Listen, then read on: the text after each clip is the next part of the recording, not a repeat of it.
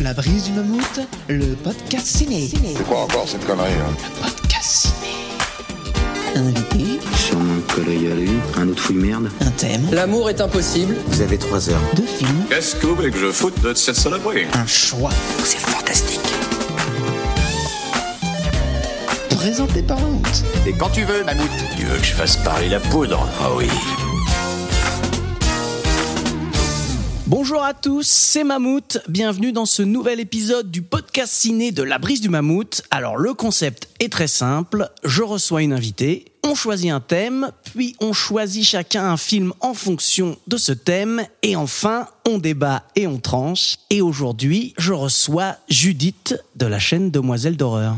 Salut Judith. Salut, merci de me re-recevoir. Et oui, effectivement, c'est un retour. Ça veut dire que ça s'était pas mal passé la première fois, du coup. Pas trop mal, ça va, ça. Bon, euh, alors, euh, Demoiselle d'horreur, euh, c'est ta chaîne YouTube, hein, j'ai bon?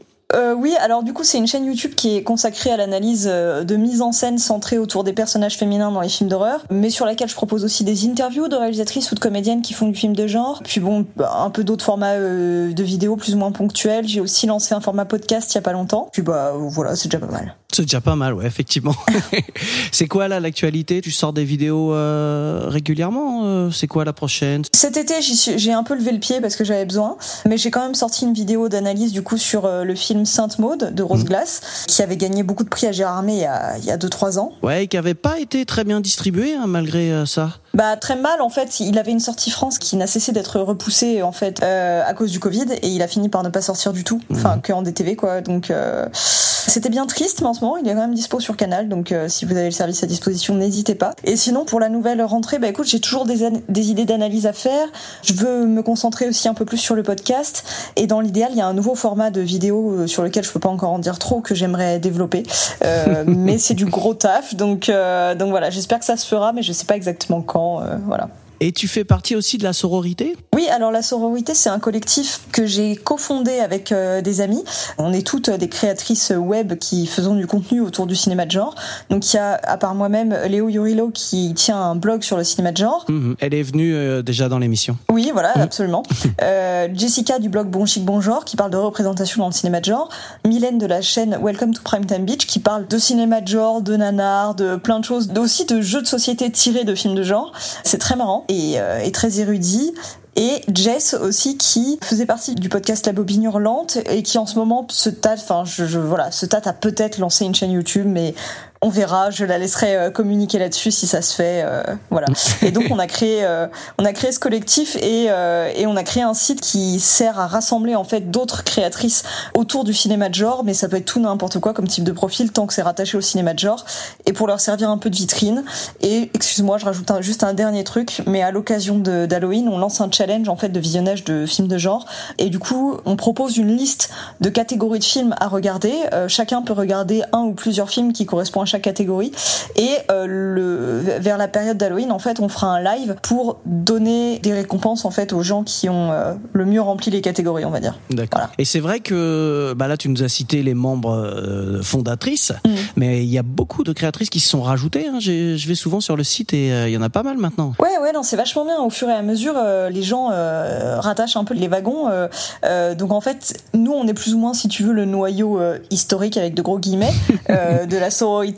Mais on avait envie de créer via le site une sorte de forme de sororité étendue où euh, voilà, même si les autres ont pas forcément euh, sont pas forcément la structure du, du collectif comme nous on l'est puisqu'on l'a cofondé, bah l'idée c'est qu'elles puissent quand même avoir plus ou moins euh, la marque, tu vois, qui puisse leur donner de la visibilité. Enfin, on espère en tout cas que ça finira par être le cas. Très bien. Écoute, est-ce que tu veux rajouter un petit truc ou est-ce que on attaque? Oh, écoute, euh, ma foi, euh, je préciserai juste que voilà, Winona Ryder est mon rôle modèle depuis l'enfance. euh, et c'est tout. Et que du coup, je ne pouvais pas refuser quand tu m'as proposé cette émission. euh, donc euh, voilà. Très bien. Eh ben, écoute, euh, attaquons. Passons à l'objet de ma visite. Vous venez me parler de quoi? T'as quel sujet? Ouais, bah au moins, on sait de quoi on parle, là, c'est clair. Donc, tu viens de le dire, le thème qu'on a choisi, c'est Winona Ryder Forever. Alors, bah, je suis obligé de te poser la question. euh, qui est Winona Ryder, euh, Judith? Alors, euh, Winona Ryder, c'est euh, une actrice américaine euh, d'une cinquantaine d'années, dont le vrai nom est euh, Laura Horowitz. Euh, Winona Laura Horowitz, pardon, parce que Winona est son vrai prénom, c'est le nom de la ville dans laquelle elle est née. Et donc c'est une actrice qui a commencé très jeune dans des téléfilms puis dans des films. Le premier rôle qu'il a fait, on va dire vraiment connaître, c'était euh, c'était dans Beetlejuice de Tim Burton. C'était pas son premier rôle, mais on va dire que c'est le, le rôle qu'il a le plus lancé. Ouais, le premier grand rôle, ouais. Ouais, voilà. Ensuite, voilà, elle a accompagné Tim Burton aussi sur Edouard de Main d'Argent, bien sûr. Et c'est un peu une période dans laquelle, on va dire, elle, elle a été assez euh, vite rattachée au, au cinéma fantastique parce qu'elle a fait Dracula aussi. Elle n'a pas fait que du cinéma fantastique, hein, loin de là. Mais on va dire que c'est ses rôles un peu iconiques qui lui collent à la peau. Et donc elle a une carrière assez brillante euh, dans les années 90. Ça a été une méga star, euh, donc très jeune. Ça s'est délité à la fin des années 90, début des années 2000 parce que elle s'est fait épingler pour tentative de vol à l'étalage à une période où psychologiquement, bon, elle, elle avait du mal. Elle pétait un peu un câble. Elle, enfin, elle était sous des médicaments. Elle allait pas très bien. et malheureusement, voilà, pour ce faux pas. euh, sa carrière s'est un peu cassé la gueule derrière. Elle a continué à faire des films hein, très régulièrement, mais euh, des films de moins grande envergure, des films de niveau en général pas toujours aussi bon. Ça dépend, hein, bien sûr. Je fais, je fais un peu une généralité, je schématise. Et elle retrouve un regain de popularité assez incroyable ces dernières années avec la série Stranger Things que j'estime moyennement pour ma part, mais euh, avec laquelle j'étais vraiment ravie de pouvoir la retrouver et surtout euh, voir qu'elle reséduisait le public comme à l'époque. Ouais, tu disais que effectivement, elle a eu du succès très jeune. Quand elle fait Dracula, elle a que 21 ans. Hein. À peine, hein, ouais. Ouais, ouais, ouais. Mm. Ou c'est peut-être quand le film sort, mais voilà, ouais, en gros. euh, Donc ça veut dire qu'il fait euh, tous les films euh, dont tu as parlé de Tim Burton, euh, elle a, je crois que Beetlejuice, elle a 16 ans, non? Ou 17, quelque chose comme ça? Oui, je pense que même elle est arrivée sur le projet. Je pense qu'elle en avait même que 14, il me semble. Hein. Euh, j'ai pas. C'est vrai que parfois j'ai déjà remarqué que entre les âges qu'elle donne et les âges qu'on peut trouver sur Wikipédia et tout, tout n'est pas toujours euh, exact. Enfin, tout ne concorde pas toujours. Mais tu vois, en général, il y a, il y a une, un battement d'une ou deux années. Mais effectivement, euh, entre les personnes qui parlent du début du projet et les personnes qui parlent en fonction de la date à laquelle est sorti le film, c'est mélangé. Mais en tout cas, oui, elle, est- elle était toute jeune ado euh, lors de Beetlejuice. Elle était, euh, elle, est, je crois, je suis pas sûre qu'elle était déjà majeure ou alors vraiment euh, à peine à la sortie, enfin lors d'Edouard de Main d'Argent. Ouais, Dracula, voilà, elle, abordait à peine la vingtaine, quoi. Mhm. Elle avait déjà un certain nombre de rôles assez impressionnant. Ouais, ouais, c'est clair. Et Elle a fait aussi euh, Night on Earth euh, de Jarmusch, que- Ouais. que j'aime bien. Bon, après, c'est un film à sketch, donc elle est que dans la première partie, mais elle a un rôle assez marrant. Ouais, j'aime beaucoup. Mhm. C'est un film, euh, voilà, je, suis- je suis pas toujours cliente de toute la carrière de Jarmusch, même s'il y en a que j'aime beaucoup, mais euh, ce film-là, en l'occurrence, j'ai vraiment adoré. Pourtant, on pourrait croire que le côté film à sketch, enfin film à segment, c'est pas toujours ce qu'il y a de plus facile pour vraiment s'impliquer à fond dans une histoire et avec des personnages. Mais là, c'est hyper réussi. Donc le concept, en fait, c'est que on suit sur toute une nuit différents chauffeurs de taxi et leur interaction avec euh, la course d'un client en particulier. Et donc elle, c'est une jeune femme euh, un peu rock, un peu euh, voilà, quand on n'a pas grand chose à faire de l'image Ouais. qu'elle renvoie, qui est juste hyper cool, décontractée, euh, et en fait qui kiffe juste être au volant de sa voiture la nuit et fumer des clopes. Et c'est Ouais. la vie qu'elle kiffe. Faire de la mécanique. Voilà, c'est ça, où elle a de la suie sur le visage, elle a sa casquette à l'envers et tout. Et, et un jour, elle tombe sur une cliente qui est magnifiquement jouée par Gina Roland, et qui est en fait une productrice de cinéma qui est en train de se débattre au téléphone pour essayer de trouver la perle rare, la jeune actrice qui pourra incarner le rôle, le grand rôle du prochain film qu'elle produit. Et au fur et à mesure qu'elle discute un peu avec euh, avec la chauffeuse, donc qui est Winona Ryder, elle, elle se dit mais attends, cette meuf serait parfaite en fait. mais je l'ai. Et voilà. Et, et en fait, elle essaie de lui dire, mais si tu veux, je fais de toi une star. Et le personnage de Winona Ryder est en mode genre, je suis flattée, mais en fait, non, je préfère conduire mon taxi, quoi. Ouais, ouais, il est assez marrant. Ouais. Dans les films que j'aime bien aussi, un peu plus tard, bon, elle a pas un rôle euh, très important, mais il y a euh, Scanner Darkly que j'aime beaucoup. Ouais. Où euh, bon, elle a, elle a pas un rôle principal, même si son personnage est important dans l'histoire. Mais ouais, je trouve que c'est un film qui est vraiment, alors qui est un peu pessimiste hein, quand même, Ouais. qui est un peu noir, mais qui est vraiment bien. Je sais pas si tu l'aimes bien. Oui, alors je t'avoue que l'histoire m'a pas énormément marqué en elle-même, mais je, je- il a surtout une proposition esthétique qui est vraiment très étonnante, quoi. Mm. Euh, ce côté euh, euh, dessin de bande dessinée fait sur de la prise de vue réelle, c'est un pari risqué, mais qui est très réussi en définitive. Je trouve que ça donne quelque chose de très joli, qui est une très belle tentative. Voilà, après moi ça n'a pas été spécialement un coup de cœur, mais euh, il me semble qu'à l'époque, alors j'étais vraiment jeune, hein, donc je, je puis je vivais dans un, un petit village de province, j'avais pas forcément accès à beaucoup d'infos euh, sur les sorties, mais euh, il me semble que c'est un des rares films qu'elle a fait à cette période qui sortait au cinéma en France, tu vois, parce que déjà ce qu'elle faisait commençait à être mal distribué ou c'était plus des films toujours très internationaux. Je me rappelle que lui, en tout cas, a été sorti au cinéma en France. Ouais, il y a quand même des gens connus, notamment le rôle principal est tenu par Keanu Reeves. Oui. Donc euh, évidemment, c'est un peu plus bankable que d'autres films qu'elle a pu faire. Encore Keanu Reeves d'ailleurs, ça c'est un, un de ses partenaires de cinéma réguliers, on bah va oui, dire. oui. Hmm. D'ailleurs, je sais pas si t'as lu cette anecdote, mais alors il y a quelques années sur euh, internet, là, ils ont fait un peu le buzz. Enfin, elle a fait un peu le buzz parce qu'ils se sont retrouvés en, en interview pour euh, une comédie musicale, euh, pas musicale, pardon, une comédie romantique dont ils faisaient la promo parce que bah, parce qu'ils jouaient dedans. Et elle, elle a, elle a révélé en interview qu'elle pensait que depuis le tournage de Dracula, ils étaient mariés en fait, officiellement mariés, mais pas en couple. C'est juste que dans Dracula, il y a une scène de mariage et Winona Ryder lui raconte le tournage et dit mais rappelle-toi, c'était le jour de la Saint-Valentin, on a tourné la scène, c'est un vrai prêtre qui a officié, qui a fait tous les vrais sermons, euh, les, vrais serments d'une cérémonie, on s'est dit oui, etc. Et elle a dit, je pense que religieusement on est officiellement mariés. Et lui il réalise, il dit ah ben oui en fait. Donc c'est voilà, c'est assez marrant.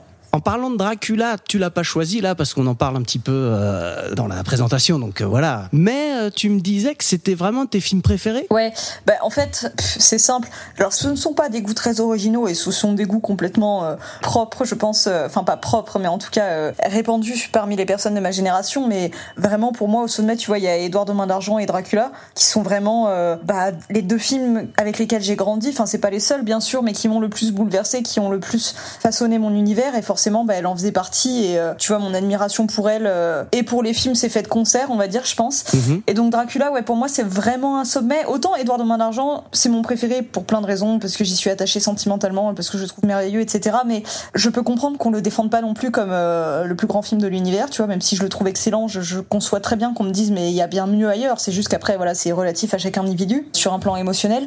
Mais Dracula, et je trouve vraiment que c'est un chef-d'œuvre en tout point, quoi. Je veux dire, je sais qu'il y a des gens qui l'aiment pas, mais moi je le trouve absolument exceptionnel. Même quand on l'aime pas, je vois pas comment ne pas reconnaître ses indéniables qualités Mmh. cinématographiques. Ouais. Pour moi, c'est un objet cinématographique absolument incroyable. Et non, je l'ai juste, je l'ai pas choisi ni lui, ni Edouard Main d'Argent, ni Beetlejuice, parce que même si je les adore, tout simplement parce que j'en parle déjà très souvent et que je me suis dit autant saisir l'occasion de parler aussi un peu d'autres films que j'aime, que j'aime avec elle, mais voilà, que je mets moins en lumière. À part euh, les films qu'on a choisis, est-ce que t'as d'autres films comme ça euh, qui te viennent euh, de Winona Ryder? Alors, j'ai un peu un plaisir coupable Ah. parce que là, je pense qu'on a on a déjà cité mes préférés, tu vois, contre Une nuit sur terre, Dracula, Dans main d'argent, tout ça. J'ai un plaisir coupable. Donc ce film, euh, c'est un film d'horreur évidemment qui s'appelle Les âmes perdues avec Ben Chaplin dans le rôle principal. Enfin, il partage Ouais. la tête d'affiche avec euh, avec elle. Et euh, et donc c'est un film euh, sorti en 2000 et donc en fait c'est un film d'horreur bah un peu nul. Mais comme moi, j'ai souvent l'occasion d'en voir dans ma branche qui est spécialement tournée vers les films d'horreur. vraiment le film d'horreur de base, un peu craignos, un peu cheap, une histoire de possession du diable qui menace tout simplement d'apocalypse le monde et et elle qui doit enquêter avec un flic, on va dire, euh, sur comment un peu déjouer ça. Mhm. Et écoute, c'est vraiment pas terrible, mais moi je peux pas m'empêcher d'avoir un grand plaisir à la voir dans un film d'horreur, mais vraiment qui est juste d'horreur, tu vois, parce que autant ceux qu'on a cités, les films de genre qu'elle a fait euh, à tendance horrifique ou épouvante, ouais, les films qu'on a cités, ils sont tous, euh, ils jouent avec différents genres, tu vois, un peu fantastique, un peu épouvante et tout, mais ils sont pas genre franchement films d'horreur de base en mode euh, frisson du samedi soir avec des potes, tu vois. Et euh, j'aime aussi ce cinéma-là, même s'il est, pas toujours aussi quali. Et donc bah du coup là, moi j'ai ce plaisir juste à la retrouver euh, elle avec tout l'esthétique gothique qu'elle charrie toujours avec elle, tu vois, dans ce genre de film. Et surtout qu'en plus le film est mauvais, mais euh, mais elle, elle est parfaite quoi, comme d'habitude. Elle est vraiment, touchante. Donc euh, voilà, j'avais envie de le citer quand même.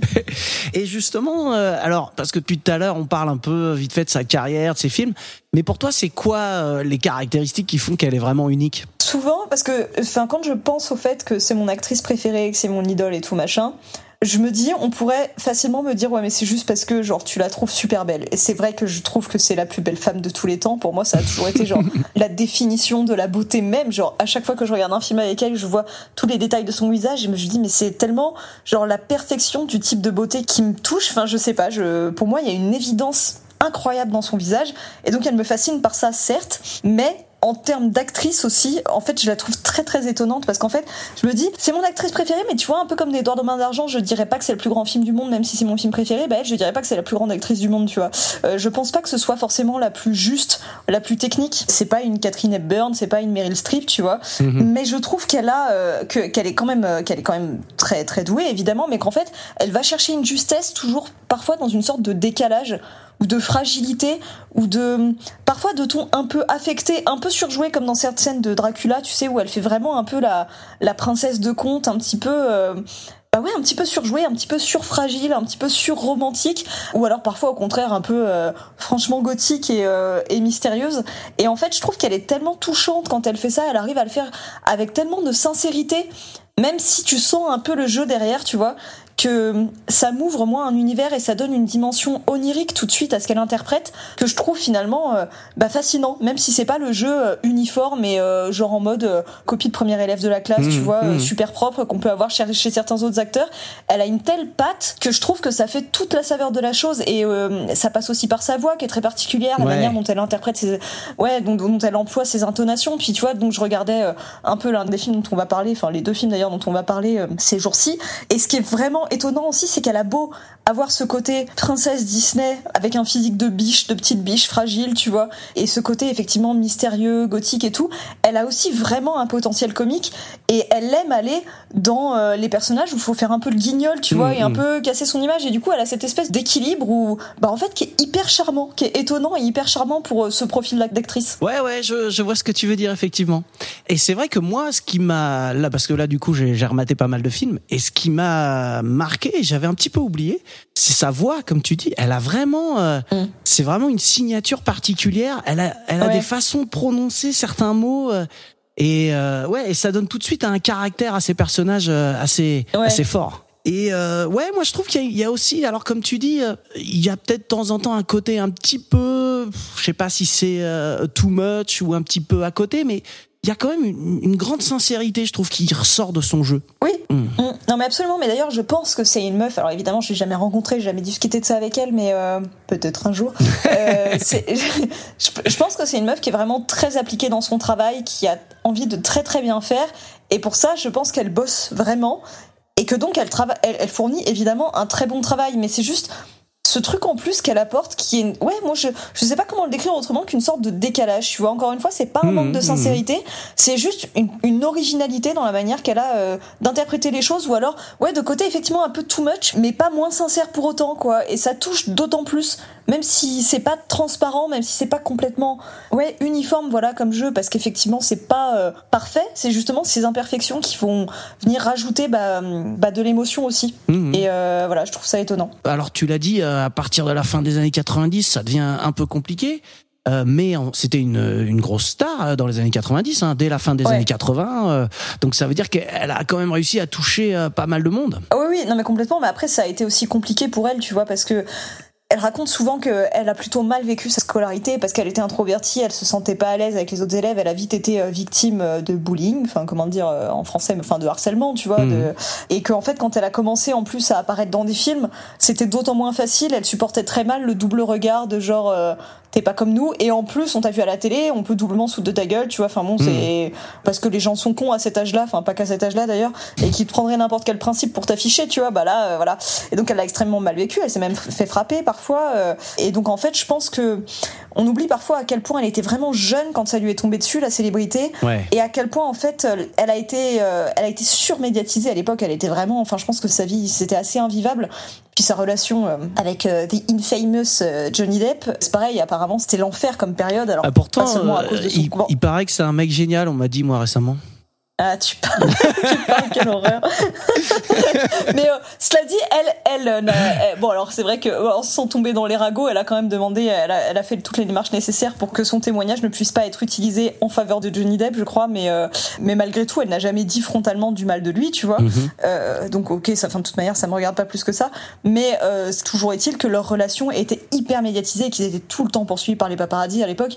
Et je pense que quand t'es aussi jeune, t'es en train de te construire. Ouais. Déjà, t'as ce truc très particulier d'avoir ton image qui est dédoublée à l'écran et qui est en train de se construire à travers d'autres personnages dans le regard d'inconnus. Et en plus, il y a ta vie privée qui est sans cesse sous le feu des projecteurs. Je pense que ça rend barge en fait. Ouais, Et je pense que c'est pas étonnant. En plus, je pense que c'est, enfin, c'est une nana dont on sent et elle, elle le dit d'ailleurs. Il me semble plus ou moins qu'elle a jamais eu une santé ni physique ni psychologique euh, forcément en béton, tu vois. Et ça m'étonne pas qu'elle ait vrillé à la fin des années 90 et que sous Médoc, euh, elle se soit barrée de ce magasin avec des vêtements sans les payer, tu vois. Enfin, je Hmm. pense qu'elle a vrillé un peu, mais en même temps, qui ne vrille pas dans ces conditions, quoi. Écoute, je pense qu'on a fait le tour. Euh, Est-ce que c'est bon pour toi On attaque les films? Et bah au revoir. Ah oui, non, oui, d'accord. Allez, à toi l'honneur. On commence par quoi? Exposez votre proposition. C'est parti.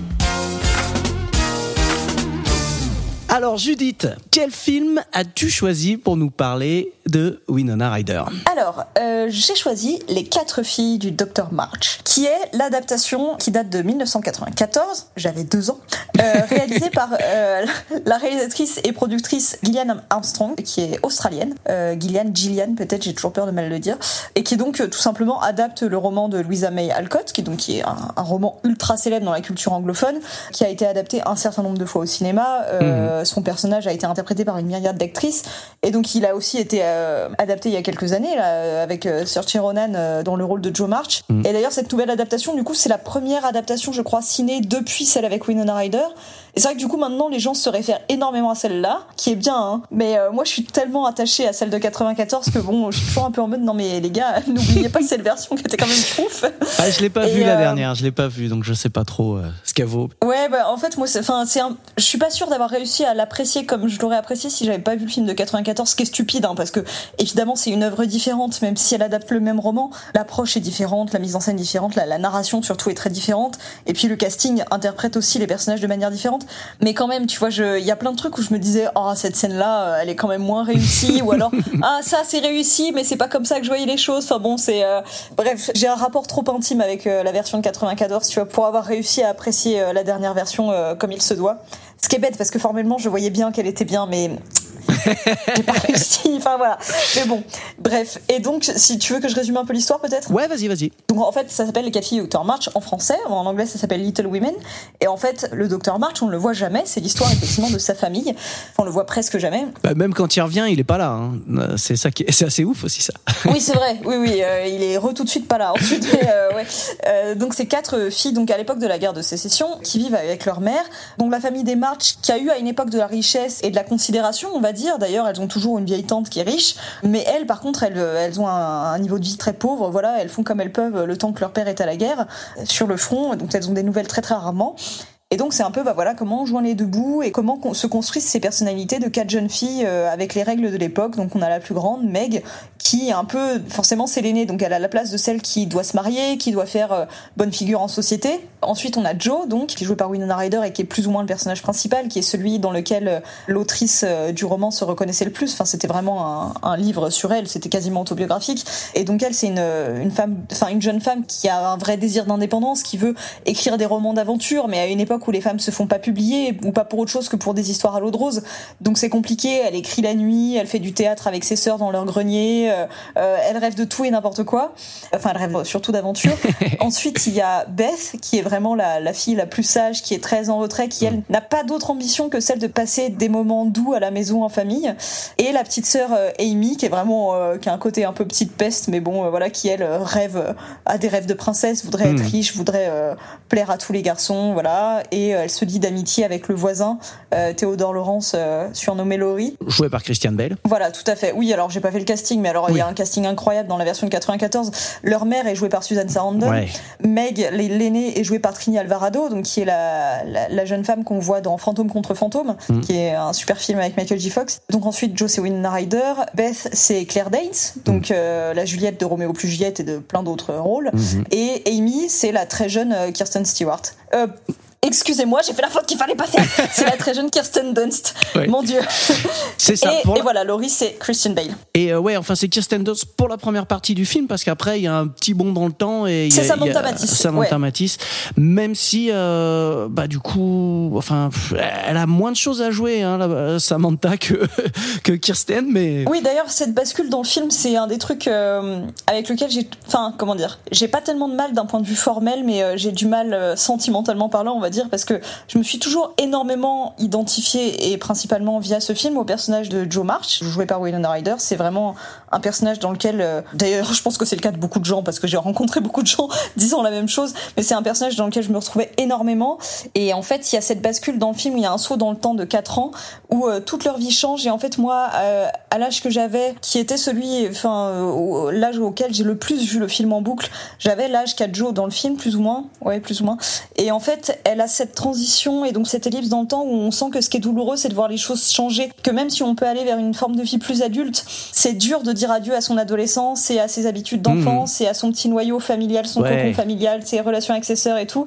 Et moi, j'ai eu beaucoup de mal avec cette transition aussi. Et du coup, c'était à la fois euh, pédagogique pour moi, mais aussi cruel de l'avoir représenté à l'écran. Et j'étais très très attachée à la première moitié du film.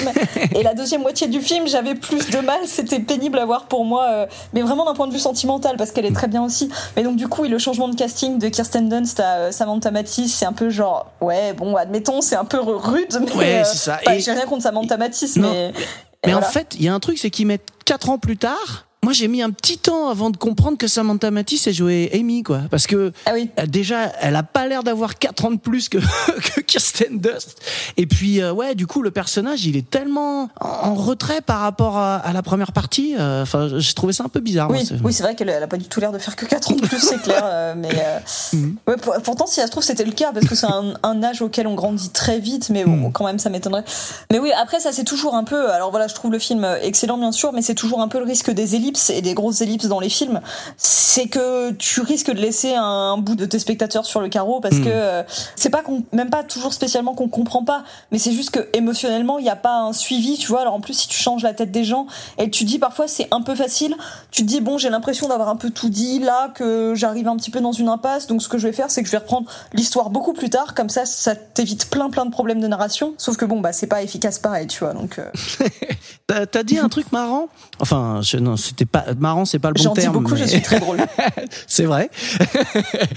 non, euh, tu disais que tu t'étais euh, vachement euh, reconnu dans Joe. Ouais.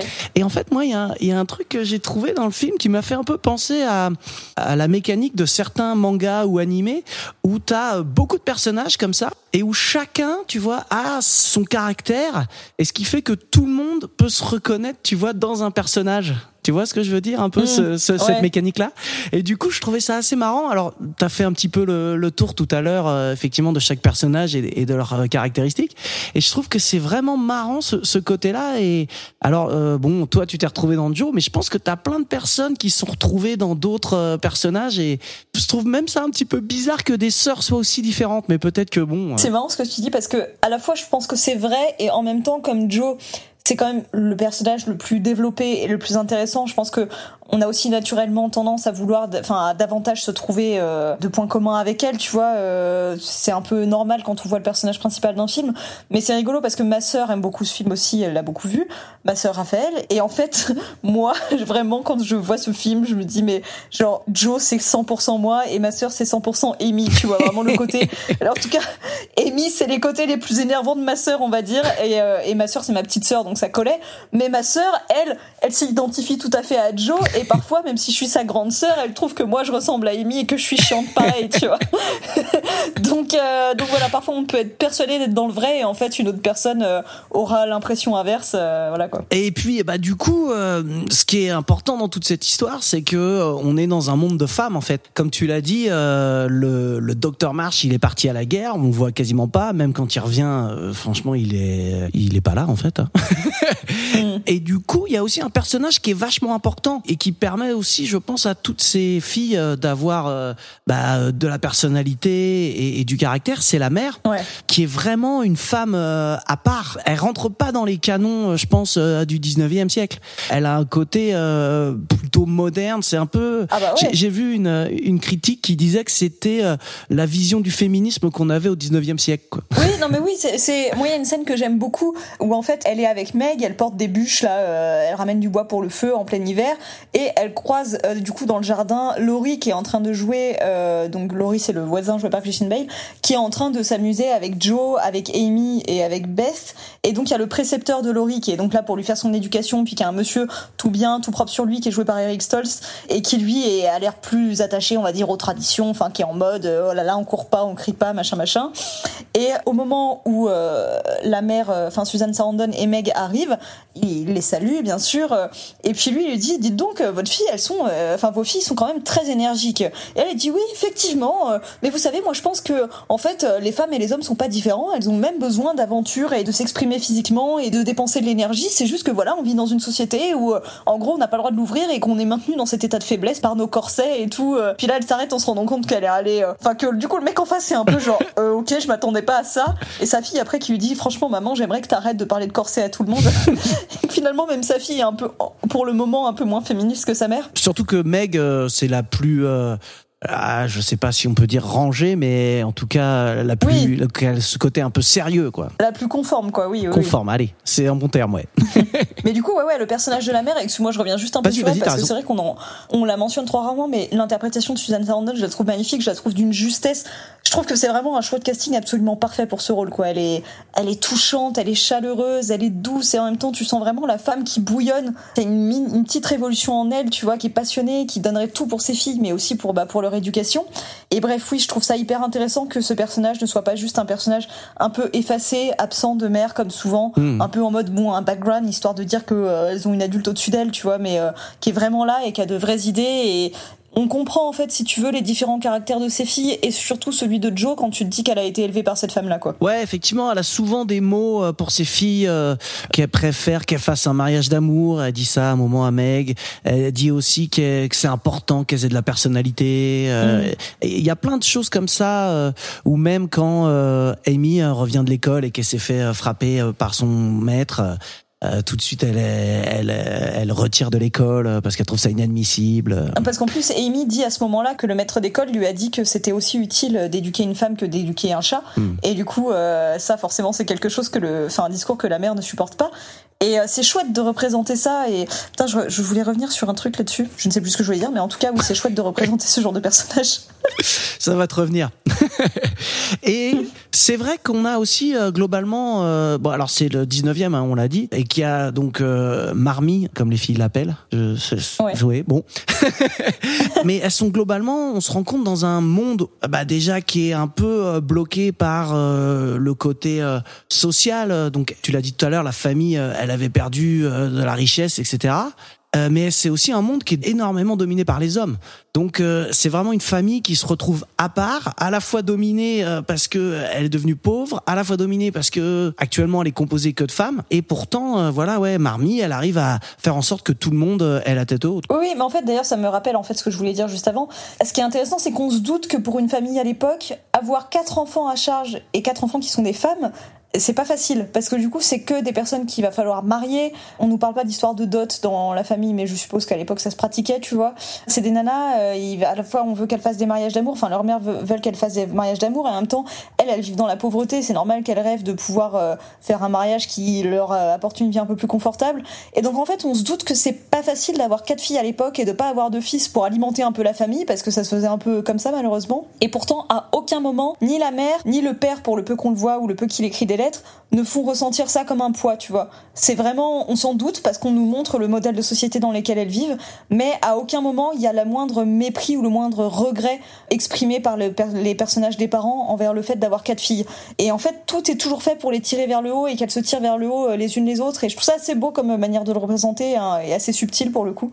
Pas misérabiliste et c'est d'autant plus touchant, je trouve. C'est marrant parce que du coup, l'histoire tient vraiment à leur psychologie à elles et à la, la manière dont on va les suivre et leurs actions, leurs choix. Et pourtant, c'est vrai que autour d'elles, à part le personnage de la vieille tante, peut-être, on sent, si tu veux, que par exemple, le destin de Laurie, le voisin, il, est- il va être beaucoup moins compliqué. Alors, bien sûr, il est d'une famille plus riche, donc voilà. Mais aussi parce que lui, il vit pas qu'avec sa mère, il vit avec son oncle qui est riche, il a son précepteur. euh, Et on sent effectivement, et puis après, le, le- le destin littéraire de Joe aussi, tu vois. Mhm. Et il se fait en fonction de ce que les, les hommes autour d'elle disent.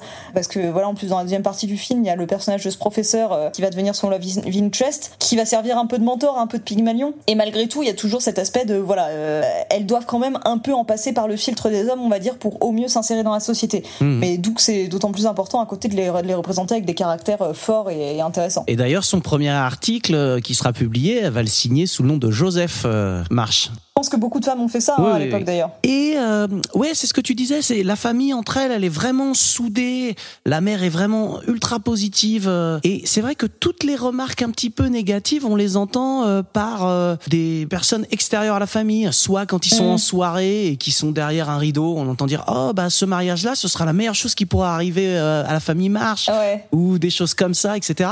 Et donc on se rend compte que c'est extérieur à la famille, que la famille est vraiment soudée, et que euh, il y a quand même toute cette pression qui est euh, sur les épaules, euh, bah, principalement de la mère, du coup.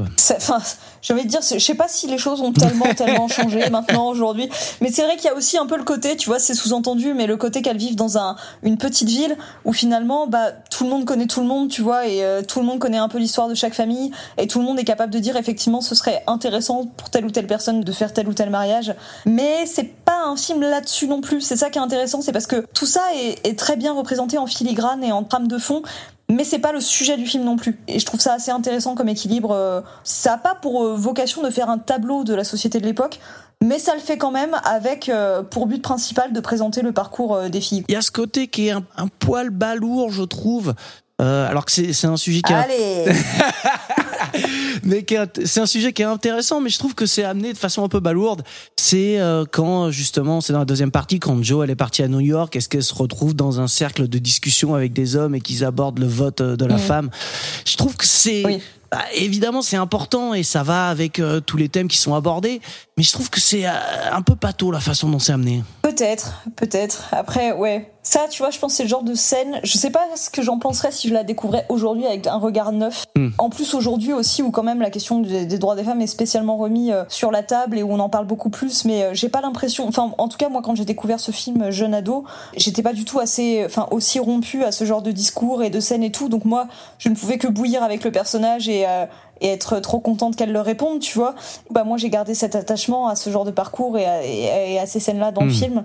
Donc objectivement, je saurais pas quoi en dire exactement aujourd'hui. Pour moi, c'est toujours fort pareil, mais je peux comprendre. Et alors, t'en parlais un petit peu tout à l'heure, et justement par rapport à ces thèmes-là, bon, j'ai pas lu le livre, hein, mais bon, j'imagine que c'est quand même un peu en filigrane aussi dans tout le livre.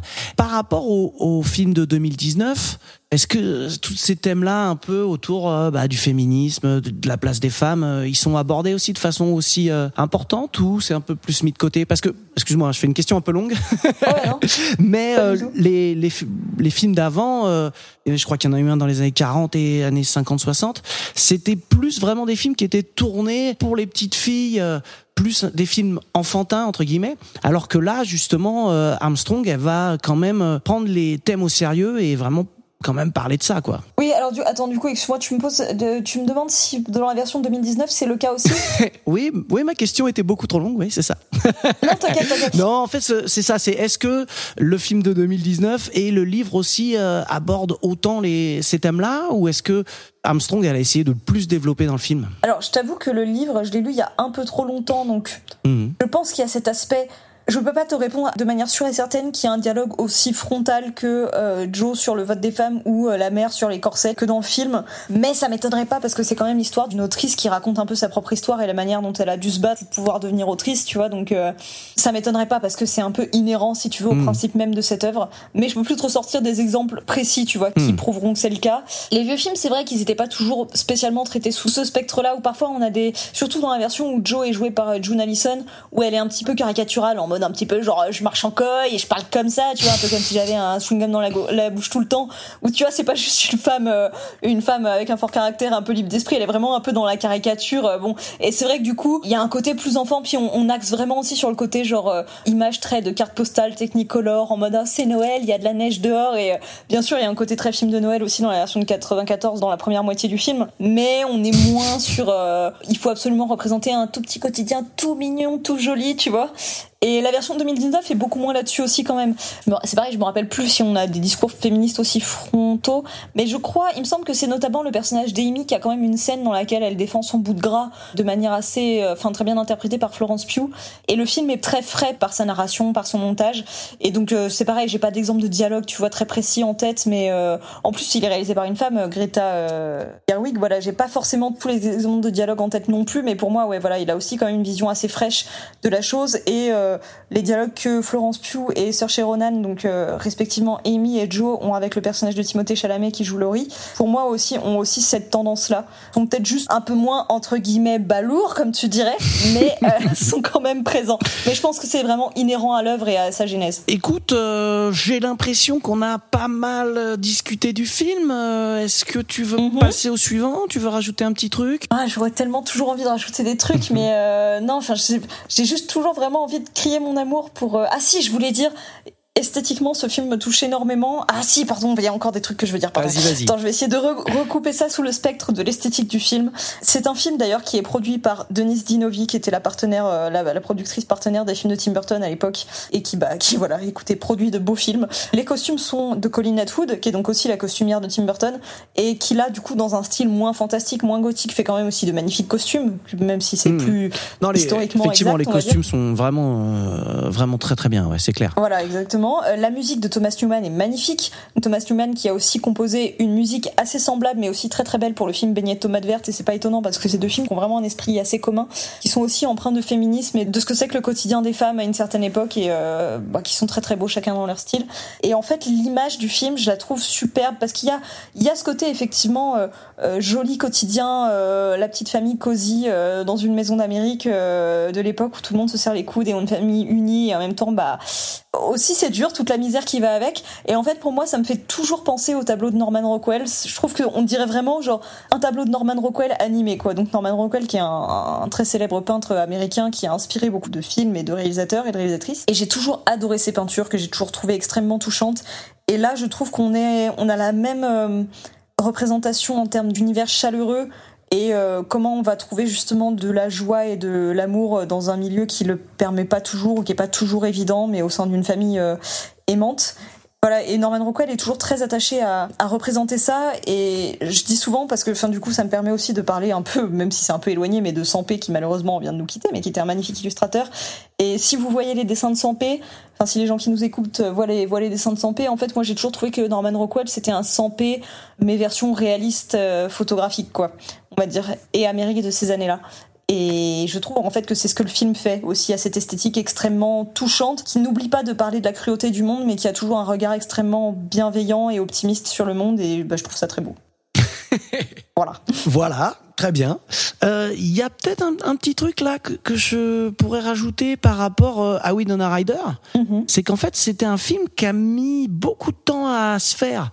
Euh, parce qu'il y avait déjà un projet dans les années 80, euh, début 90 aussi, et puis finalement, euh, les producteurs ils se disaient que faire un film avec autant de femmes, euh, ça valait pas le coup, ça allait intéresser personne.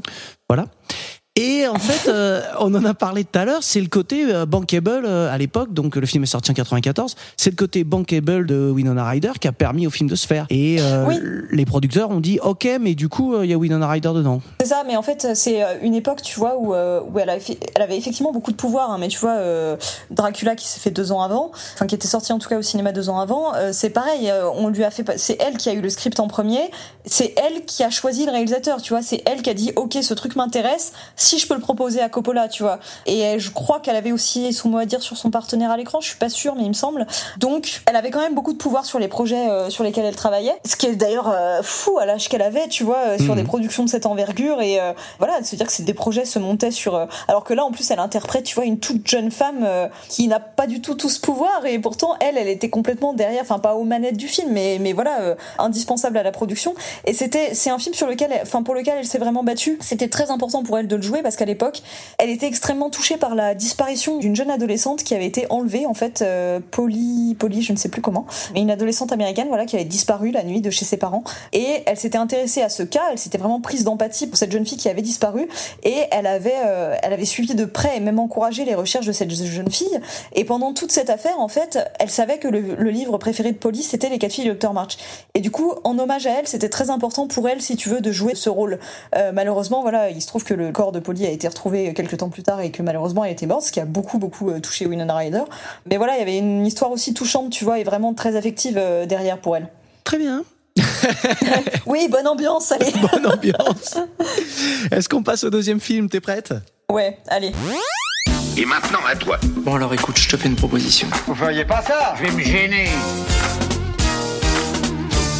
Pour parler de Winona Ryder, j'ai choisi le film Heathers, qui est connu alors sous un titre français évidemment euh, génial, qui est Fatal Games. hein.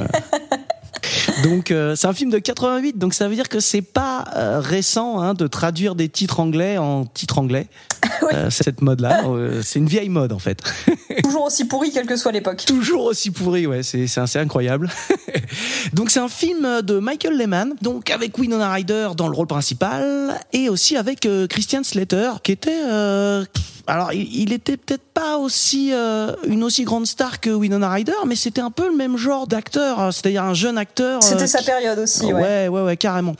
Et euh, bon, ça a moins duré, peut-être même pour Christian Slater. euh, Ouais. Et euh, il y a aussi euh, une actrice qui deviendra euh, célèbre par la suite, c'est Shannon Doherty. Qu'on reconnaît à peine tellement elle est jeune là-dedans. hein. reconnaît. J'ai mis un petit peu de temps à la reconnaître, effectivement. J'ai fait Ah, mais. Ouais. Et, euh, et bon, et alors, il y a aussi Kim Walker et, et Lison Falk qui jouent euh, donc des rôles aussi importants, qui jouent les Heathers aussi, les trois, voilà. Je suis absolument pas clair dans cette phrase, mais je pense que je vais passer au résumé et là, ça deviendra plus clair. donc, c'est l'histoire. euh, le, le personnage principal, donc c'est euh, Veronica Sawyer, qui est jouée par euh, Winona Ryder.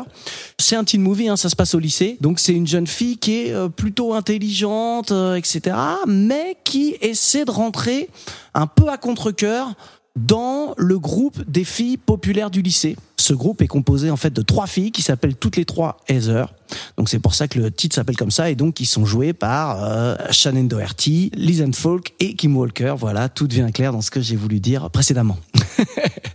et donc euh, c'est globalement c'est le groupe qui commande en fait dans le lycée. Hein. Ils sont vraiment c'est le, le sommet de la chaîne alimentaire quoi. Oui, c'est ça, c'est exactement ça. c'est exactement ça. Et elle rencontre euh, JD, euh, qui est euh, joué donc par Christian Slater et qui est euh, le rebelle, habillé euh, un peu exactement comme le rebelle dans euh, Breakfast Club. Avec euh, la, la longue veste, euh, etc. Donc tout semble se passer comme d'habitude. Euh, là, je dirais que tous les côtés classiques un peu du teen movie se mettent en place, etc. Sauf que il y a un énorme twist et tout part un peu en saucisse parce qu'en fait, JD c'est un psychopathe. Elle, elle est évidemment un peu charmée par ce jeune rebelle.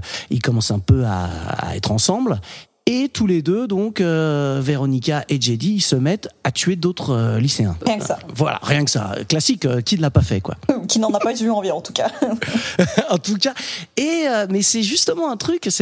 Tu fais bien de le dire parce que euh, c'est JD hein, qui tire un peu les ficelles, etc. Mais justement, il lui dit, euh, mais t'as dit que t'avais envie de la tuer, etc.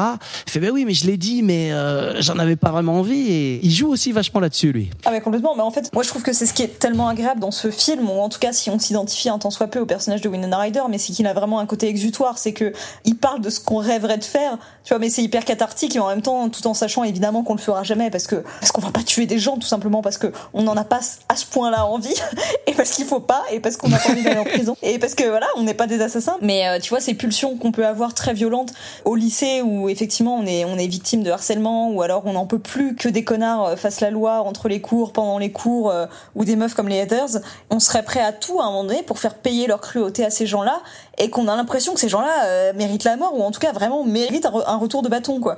Et en fait, c'est vrai qu'on a un peu l'impression que dans ce film-là, JD c'est la partie sombre de Véronica, tu vois. C'est Mhm. vraiment le personnage qui est là pour exprimer ses fantasmes euh, meurtriers tout en permettant de la garder elle relativement innocente, enfin pas vraiment innocente, enfin ouais. En tout cas, voilà, il y y a cette scène aussi, tu vois, où euh, lui, il lui fait croire, soi-disant, que euh, non, ils vont tirer sur les gens avec des balles qui tuent pas, et qu'elle est en mode ah bon, ok, d'accord, et qu'après elle se dit mais j'étais trop con de croire ça, et qu'il lui dit mais t'as cru Parce que t'avais envie. Parce que tu voulais le Mm. croire, parce que voilà, t'avais envie.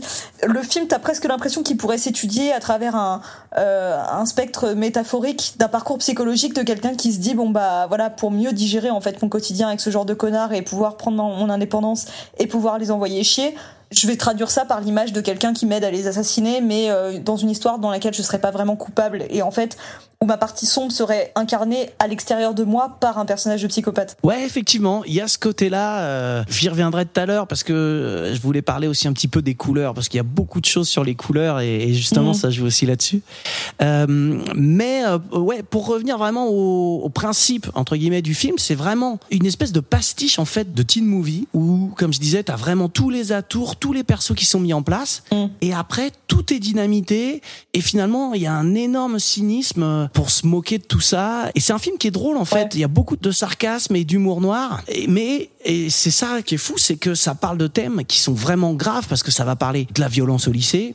Donc que ce soit les bullies les persécutions la discrimination même les agressions sexuelles, Mm. parce qu'on se rend compte très vite que la plupart des euh, rendez-vous galants euh, qu'ont les filles, euh, ça se termine à moitié, à moitié, c'est même plus que ça, ça se termine en viol. Oui, ouais, voilà, ça parle de Oui, et suicide. t'as l'impression que c'est un mode de vie, un mode de, de dating très accepté, tu vois. ce c'est ça, ce c'est comme ça que ça se passe, quoi. Mhm. Voilà, et même, tu vois, même tous les rapports. En fait, ce que j'aime bien, enfin, on va, je, je vais te laisser continuer après, Non, mais t'as déjà dit plein de trucs hyper intéressants, mais, mais même, même les rapports que euh, le personnage de Winona Ryder a avec euh, JD, tu vois, il est tout le temps en train de la forcer ou de l'embrasser de force, tu vois, même quand elle a envie de se débattre et tout.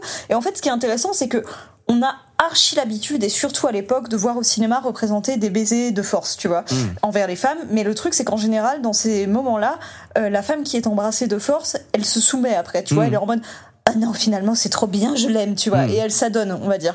Et là c'est pas le cas tu vois. Euh, le personnage de Winona euh, elle lâche pas le morceau. Quand elle a pas envie elle a pas envie. Elle réussit plus ou moins à se débattre mais euh, à aucun moment elle retombe dans ses bras en mode ah non finalement tu m'as roulé une pelle finalement je t'aime tu vois. Mm. et je trouve ça hyper rafraîchissant de voir un personnage qui est aussi jeune qui est un peu fragile et tout et qui malgré tout lâche pas l'affaire là-dessus. Et c'est pour ça que je trouve chouette son personnage parce que comme c'est l'héroïne et que c'est censé être la plus sage et la plus gentille des Heathers au départ, tu vois, qu'elle est, c'est pas censé être une pétasse comme les autres, euh, elle est censée avoir beaucoup plus de compassion, enfin, elle a beaucoup plus de compassion. Souvent, c'est le genre de personnage qui est assez transparent d'habitude, qui sert un peu de casse-vide, tu vois, pour que les autres puissent bouger autour, s'articuler autour. Et en fait, elle est pas du tout si lisse que ça. Ouais. Ils oublient pas du tout d'en faire une meuf qui a vraiment ses défauts et ses contradictions Mhm. et euh, son sarcasme et euh, qui, euh, au bout d'un moment, bah, envoie chier les gens et n'est pas du tout si soumise que ça aux haters. Et effectivement, a cette part sombre qui tend à s'exprimer parfois. Et en fait, je trouve ça hyper rafraîchissant de pas avoir ce côté très binaire qu'on a d'habitude. Oui, et puis c'est une intello aussi. Oui. Souvent, les intellos sont un peu les, les blaireaux de service, mais effectivement, elle, elle est à la fois intelligente, à la fois lucide, à la fois drôle. Il y a beaucoup, enfin, il y a pas qu'elle euh, qui en dit, mais il y a beaucoup, beaucoup de punchlines dans le film qui sont assez marrantes. Oui. C'est un personnage qui est assez complet. T'as raison, tout à fait. Et juste par rapport à ce que tu disais euh, tout à l'heure sur euh, le fait que le film très vite place un peu tous les codes de la comédie adolescente, euh, mais en même temps en rajoutant du cynisme, c'est vachement bien euh, introduit dans la scène d'exposition où en fait on commence sur la petite chanson euh, Que sera sera là sur une interprétation toute euh, douce, toute mignonne, où on voit les trois Heathers qui euh, se coiffent, euh, discutent ensemble dans un jardin sur un petit banc, dans un univers un peu arboré avec une pelouse bien tondue. Elles sont avec leurs petites jupes, leurs petits tailleurs, euh, tout bien repassé, avec la lumière du soleil sur elles qui les rend toutes diaphanes. Puis elles se lèvent avec leurs maillettes croquets et la manière dont elles les tiennent, c'est tout d'un coup on a l'impression que ça devient des armes. Et il y a juste ce plan où elles marchent avec leurs petits souliers vernis sur les fleurs en mode on les écrase sans, sans pitié, mais toujours avec la petite chanson derrière. Et là en fait tu vois tout de suite, avec juste ça tu sens que tu vas vers euh, cette espèce de satire on va dire de ce genre de personnage euh, de petite américaine parfaite. Et euh, en trois fois rien de temps tu vois ça présente le film et c'est top. C'est vrai que la petite scène qui est une espèce de rêve en fait au final. Oui. Mais la petite scène d'intro là, elle est vraiment super et, et c'est vrai qu'elle introduit magnifiquement les, les trois euh, pestes que sont les, les Heathers. Ah bah, Et même le personnage de Winona Ryder, du coup, ça Mhm. l'introduit vachement bien Ouais. parce que du coup, on les voit tirer au croquet, euh, donc elles, elles tirent leurs balles et puis on voit qu'elles ratent les deux premières euh, Heather euh, leur coup, mais on voit pas leurs balles, on voit pas dans quelle direction elles tirent et on voit pas pourquoi elles estiment qu'elles ont raté leur coup. Et au bout d'un moment, quand la troisième tire et qu'elle réussit son coup, donc c'est la plus méchante des trois, et ben là, on a enfin le contre-champ et on voit la tête de Winona Ryder qui est enterrée dans la pelouse et qui se reçoit les balles sur la ça. figure en fait. Avec juste la tête qui dépasse. Ouais. Voilà, et qui regarde la caméra et qui râle vraiment avec un regard cam en mode putain, elles me font chier, je vais pas pouvoir vivre comme ça longtemps quoi. Et du coup, bah ça instaure direct toute la relation de genre elle est soumise à elle et en même temps euh, clairement pour elle ça va pas durer. Et alors, euh, il y a un truc qui est donc je l'avais dit, hein, t'as tout le côté violence. Il parle aussi de suicide adolescent parce que euh, ils camouflent tous leurs crimes en suicide. Oui. Il y a euh, toutes les pressions sociales et euh, bah, aussi les tueries de masse qui d'ailleurs a été un problème pour la sortie du film parce que bon aux États-Unis hein, il y en a tous les six mois donc euh, voilà à un moment oui, ça euh, oui, complique. bah, et encore t'es optimiste hein, je crois. mais oui. Ce qui est un peu étonnant et, bon, c'est fait exprès, j'imagine hein, quand même.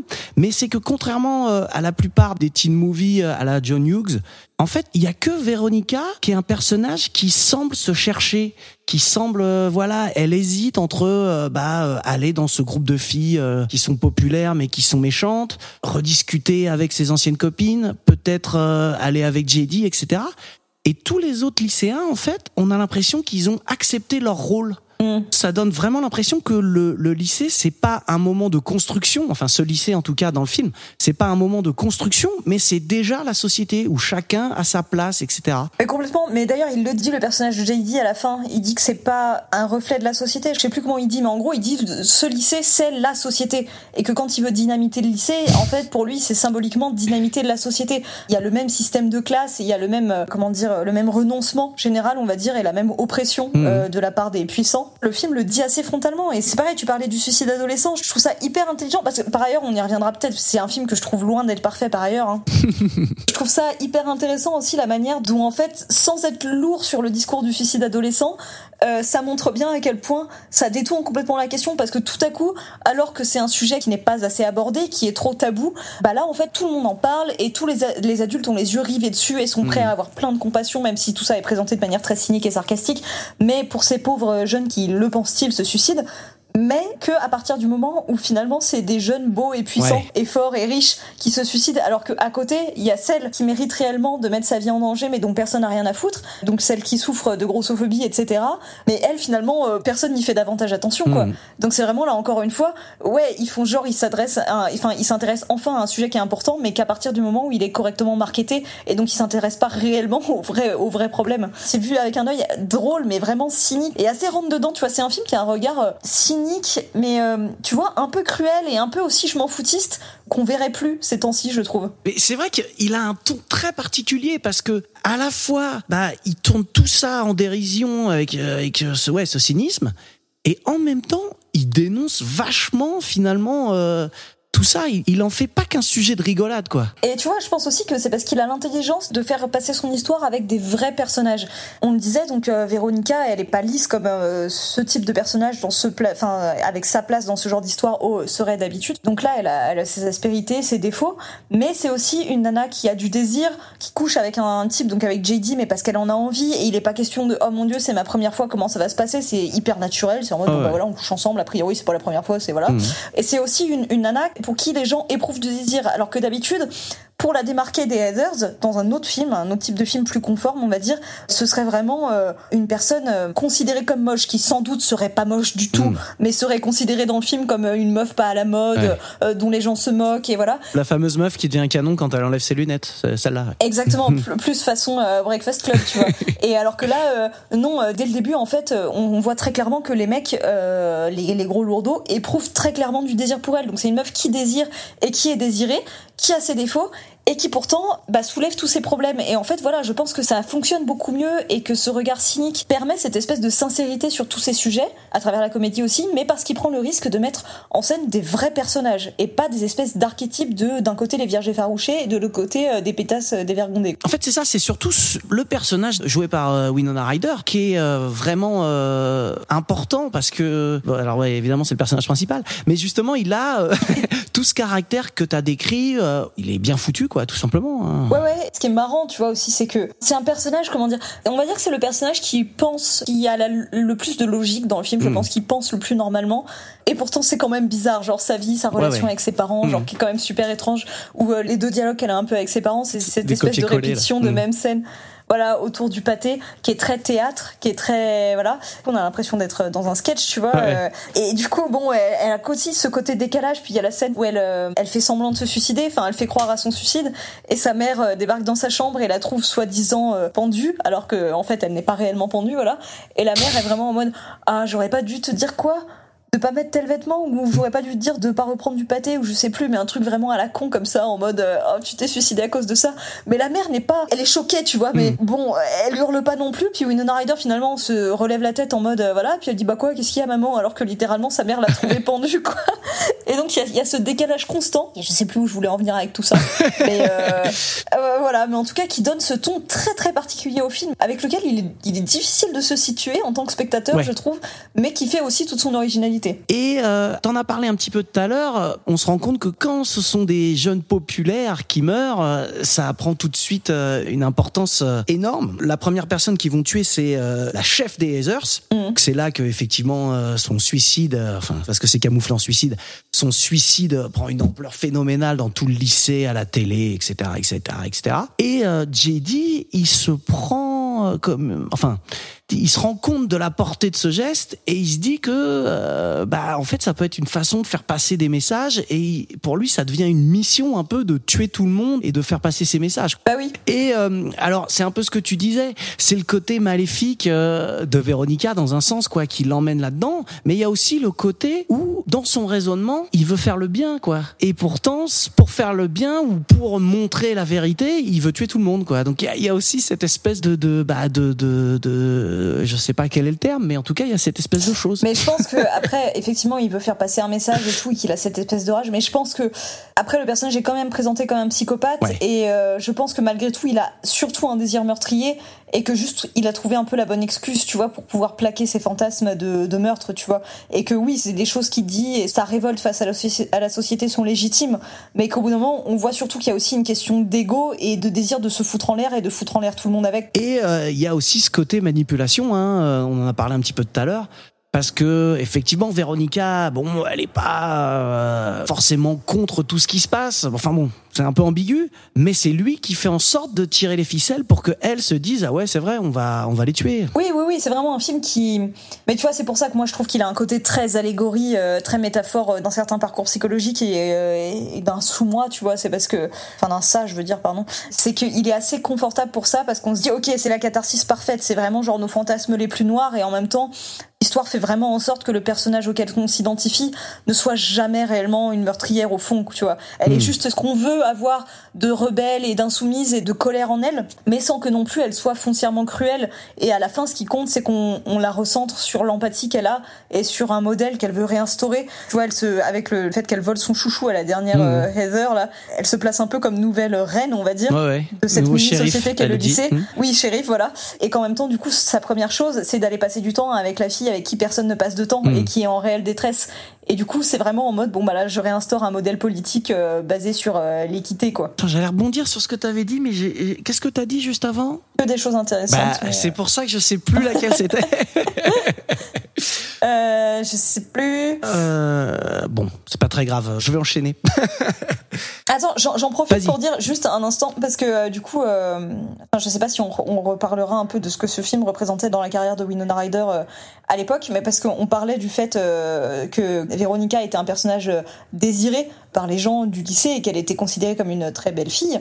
Et ce qui est un peu amusant, entre guillemets, c'est qu'à l'époque, Winona Ryder tenait à faire ce film parce qu'elle aimait le scénario, qu'elle trouvait le personnage bien, que c'était un projet qui lui faisait envie et que, comme on l'a dit, elle est sensible à, l'humour, euh, à l'humour noir et tout ça, mais que euh, son agent de l'époque lui avait dit de ne pas faire ce film, non seulement parce que ça casserait son image, et qu'en plus, elle était absolument pas assez jolie pour être castée pour ce rôle, tu vois.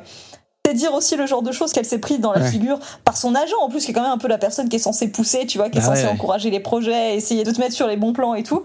Et donc là, non, euh, Winona Ryder euh, n'en a fait qu'à sa tête et a tenu à participer à ce projet parce qu'elle l'aimait, pour ce qu'il représentait, et a décidé que, bah, ouais, si ça se trouve, bah, tant pis si soi-disant elle était moche, mais que peut-être ça valait le coup, et bah, elle a eu raison. Et pendant euh, cet instant euh, très intéressant, hein, je, je dis pas le contraire, j'ai réussi à me souvenir de ce que je voulais dire. Bravo.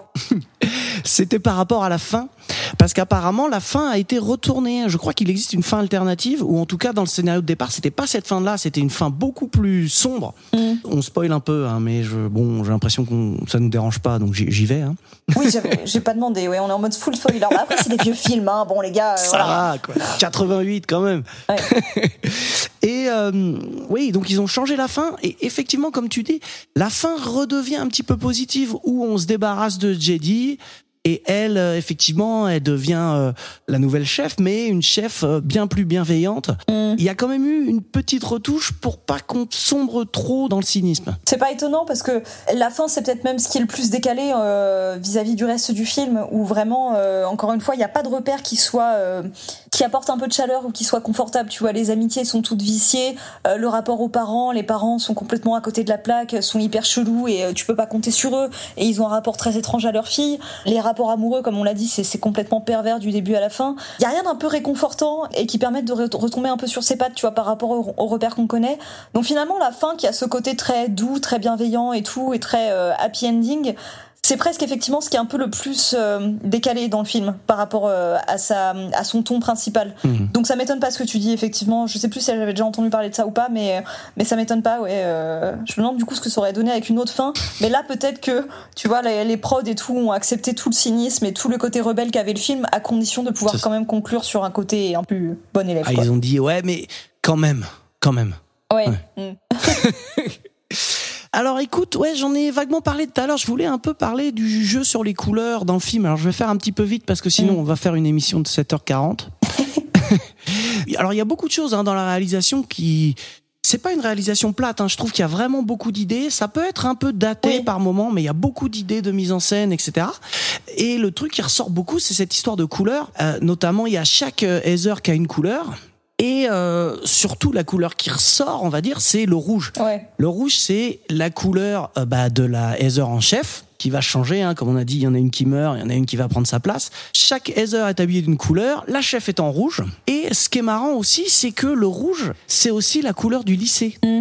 Même si c'est pas un rouge aussi vif, mais le lycée, euh, les rouges, hein, toutes les, les équipes euh, de foot, etc., les cheerleaders, les manteaux, etc., tout est rouge, quoi. Et donc, il y a ce côté où le rouge représente un peu l'ordre établi. Mais évidemment, ça représente aussi euh, bah, le rouge, c'est la violence, quoi. Et donc, ça revient un petit peu sur cette idée où bah, l'ordre établi, il crée de la violence. Bah, complètement. Et euh, bah oui, non, mais je pense que c'est complètement le message. Et euh, à contrario, le personnage de Véronica, elle, elle, est tout le temps habillée au bleu. Enfin, Ouais. elle- en bleu, elle est très très associée au bleu, qui est au contraire une, une couleur, tu vois, apaisante, rassurante, plus douce.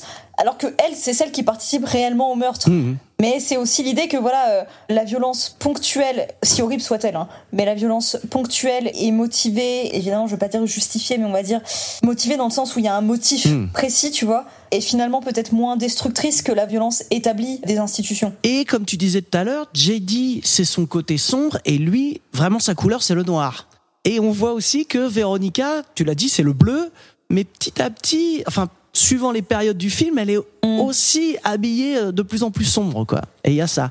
Et de la même façon, JD, à un moment où il va vouloir un peu, euh, euh, bah justement, l'embobiner, et ben on va voir que il va laisser tomber euh, sa veste de cuir qu'il a quasiment tout le film, et il va avoir une espèce de chemise à carreaux un peu bleue, tu vois, où euh, il va se faire plus mielleux pour l'embobiner, et du coup, il Mhm. est de sa couleur, quoi. Donc il y a vraiment beaucoup de jeux comme ça sur les couleurs, et il y a cette opposition effectivement entre le rouge, le bleu, teinté de noir. Non mais complètement et mais, mais même au-delà des couleurs tu vois c'est ce que tu disais effectivement je trouve que le film a plein de bonnes idées de mise en scène et de et j'a- j'adore de toute manière son ambiance visuelle de manière générale. Je trouve qu'il a une photo qui est très marrante. En fait il me fait vraiment penser à des dessins de comics un peu de pulp tu vois avec des couleurs très franches et euh, et parfois des lumières aussi du soleil très enveloppantes et en même temps euh, le côté un peu crade aussi parfois mais enfin je sais pas moi ça me fait penser à du pulp tu vois Mhm. vraiment en, en termes de bande dessinée. Et je trouve ça très chouette. Mais par contre je trouve que ça participe aussi parfois euh, Enfin, je trouve qu'il a aussi un côté un peu cheap, tu vois. Je trouve qu'il fait assez téléfilm, assez. Il n'y a pas que le côté daté. Je trouve qu'il y a pas mal de choses qui sont un peu approximatives ou qui sont euh, abordées de manière comme ça, enfin, euh, juste effleurées, qui sont un peu jetées comme ça. Genre, on te jette les codes, tous les codes du film adolescent et on les et on les subvertit un peu, mais on n'y passe pas beaucoup de temps et tout est un peu désamorcé par l'humour noir. Et tout ça fait qu'on a un film qui est pas toujours très euh, carré, je trouve, tu vois, et qui a pas toujours une ampleur. euh, bah, il reste au niveau du pulp, en fait, je trouve, tu Mhm. vois. C'est vraiment un peu le film et pour moi euh, et décalé et adolescent et drôle. Je sais pas si je suis claire dans ce que je veux dire. Écoute, euh, je pense que on va passer à la, à la partie suivante, hein, parce que là, t'es en train de, tu pourras développer un petit peu plus. Mais juste pour euh, euh, terminer sur ce film, c'est un film qui, euh, alors, a eu un succès critique à l'époque, mais qui a été un ratage complet au box-office. Et qui en fait est devenu culte par la suite, euh, bon Mhm. bah euh, grâce euh, beaucoup à la vidéo, et qui a eu une reconnaissance sur le tard. Et c'est marrant parce que il y a eu euh, là récemment, euh, je crois que euh, bah, je l'ai noté, en 2014, il y a eu une adaptation en comédie musicale du film. Oui. Il y a aussi eu une série télé. Bon, il y a eu qu'une seule saison, mais il y a eu une série télé en 2018 qui est sortie. Et donc, ouais, c'est ça. C'est un film qui s'est raté, mais est devenu culte quand même. Ah mais complètement, mais d'ailleurs je me demande, euh, il aurait fallu que je regarde davantage, mais je suis même pas sûre que les dernières adaptations en série et en comédie musicale aient été les seules, je sais plus.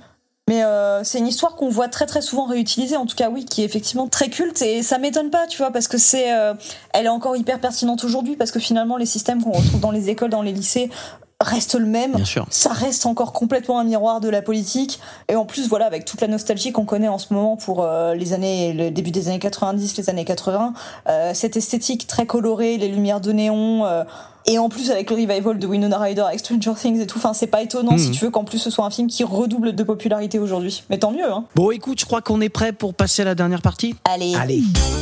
C'est la nature du métier. Le point de conversation, c'est un ultimatum. Nous devons faire des choix. Ça va trancher, chérie. On arrive donc au choix. Et je rappelle que le principe de ce choix, c'est de se demander lequel de ces deux films tu recommanderais à un pote qui te dirait qu'est-ce que tu me conseilles comme film avec Winona Ryder? Bon, évidemment, on va un peu euh, comparer les films, etc., donner quelques arguments. Hein. T'as commencé un petit peu, mais je t'ai arrêté, mais je sais que t'es t'es pareil. Oui, oui, pardon. Et le principe après pour voter, c'est qu'on va avoir chacun 20 points qu'on va séparer entre les deux films. Si on pense que les deux films se valent, on met 10 à chacun. Si on pense qu'il y en a un qui est un petit peu mieux, on met 11 et à l'autre 9, etc., etc. Alors écoute, t'avais un petit peu commencé. Bah, je te propose de, de revenir sur euh, les torts que tu reproches euh, à Hazers, euh, je t'en prie. Euh, non, mais après, voilà, il y en a pas tant que ça. C'est juste un sentiment général, en fait, parce que si tu veux, ça fait un point principal, mais c'est vrai qu'il est pour moi présent dans tout le film. C'est ce côté un peu torché, tu vois, un peu petit moyen, euh, bah, un côté vraiment très téléfilm, tu vois, avec je trouve effectivement des idées visuelles, des super idées. Encore une fois, la scène d'intro, je la trouve parfaite, mais tu sens que c'est pas non plus, c'est pas toujours super propre. C'est pas fait avec une maîtrise totale. Le ton décalé aussi, je le trouve vachement bien, mais du coup, il est pas toujours. C'est difficile de maîtriser exactement cet équilibre, tu vois, de bout en bout. Donc parfois, ça nous lâche un peu, ou parfois, du coup, on n'est pas aussi impliqué qu'on le serait avec un ton un peu plus carré. Enfin, je, tu vois, il y a- il y, a quelque chose qui fait que même pas très film de cinéma, tu vois. Alors c'est peut-être son côté décalé, mais c'est aussi. Non mais je veux dire, non mais c'est le côté téléfilm que je lui trouve, tu vois. C'est le, le côté un peu genre euh, esquisse, enfin esquisse plus qu'une esquisse, mais qui a pas non plus forcément les moyens de réaliser au mieux toutes ses ambitions. Et c'est évidemment ce qui fait son charme aussi. Mais il fait pas toujours hyper abouti, je trouve. Pas toujours hyper bien peaufiné, hyper tenu de bout en bout. C'est un peu dommage, euh, mais c'est aussi, ça va avec son côté hyper fun et encore une fois pulp et tout, donc euh, suis tout à fait d'accord que c'est ce qui fait son charme et que je trouve ça euh, vraiment très fort, hein, tous les points positifs qu'on a évoqués sur le discours politique qu'il peut avoir, euh, la catharsis, tout ça, je trouve ça super. Il y a juste un truc que je trouve aussi un poil déceptif, c'est le fait qu'il s'appelle Heathers et que ça, c'est, je trouve, c'est une super idée de titre, mais du coup, au départ, avec la scène d'intro et le meurtre de la première Heather, au départ, je pensais que j'allais découvrir un film à la Kill Bill avec genre on va descendre toutes les Heather une à une, tu vois. C'est pas le cas. Après, c'est c'est C'est presque le cas, mais. presque le cas, mais pas tout à fait. Après, je trouve ça hyper jouissif qu'ils se disent euh, attends, euh, ces mecs se comportent comme des porcs euh, avec les femmes, tu vois, genre Mhm. euh, ils mentent sur le fait que, enfin, ils font courir de fausses rumeurs sur des relations sexuelles, ils les agressent sexuellement en soirée et tout. Bah, faut, je trouve ça très bien qu'ils les butent, hein. mais euh, pour moi, ça dévie un peu de la promesse, on va dire, enfin, de l'idée que je me fais du film dans la scène d'intro n'est pas vraiment le film que j'ai ensuite. C'est pas très grave, ça n'empêche pas que voilà, mais c'est juste que je pensais qu'on aurait un tableau de chasse des Heather et c'est pas tout à fait ça. Mais ça, c'est pas dramatique. Et moi, le truc que je me suis dit par rapport au titre, c'est que c'est dommage finalement que le personnage de Winona Ryder, il s'appelle pas Heather aussi. Ouais. Ça aurait pu créer quelque chose, quoi.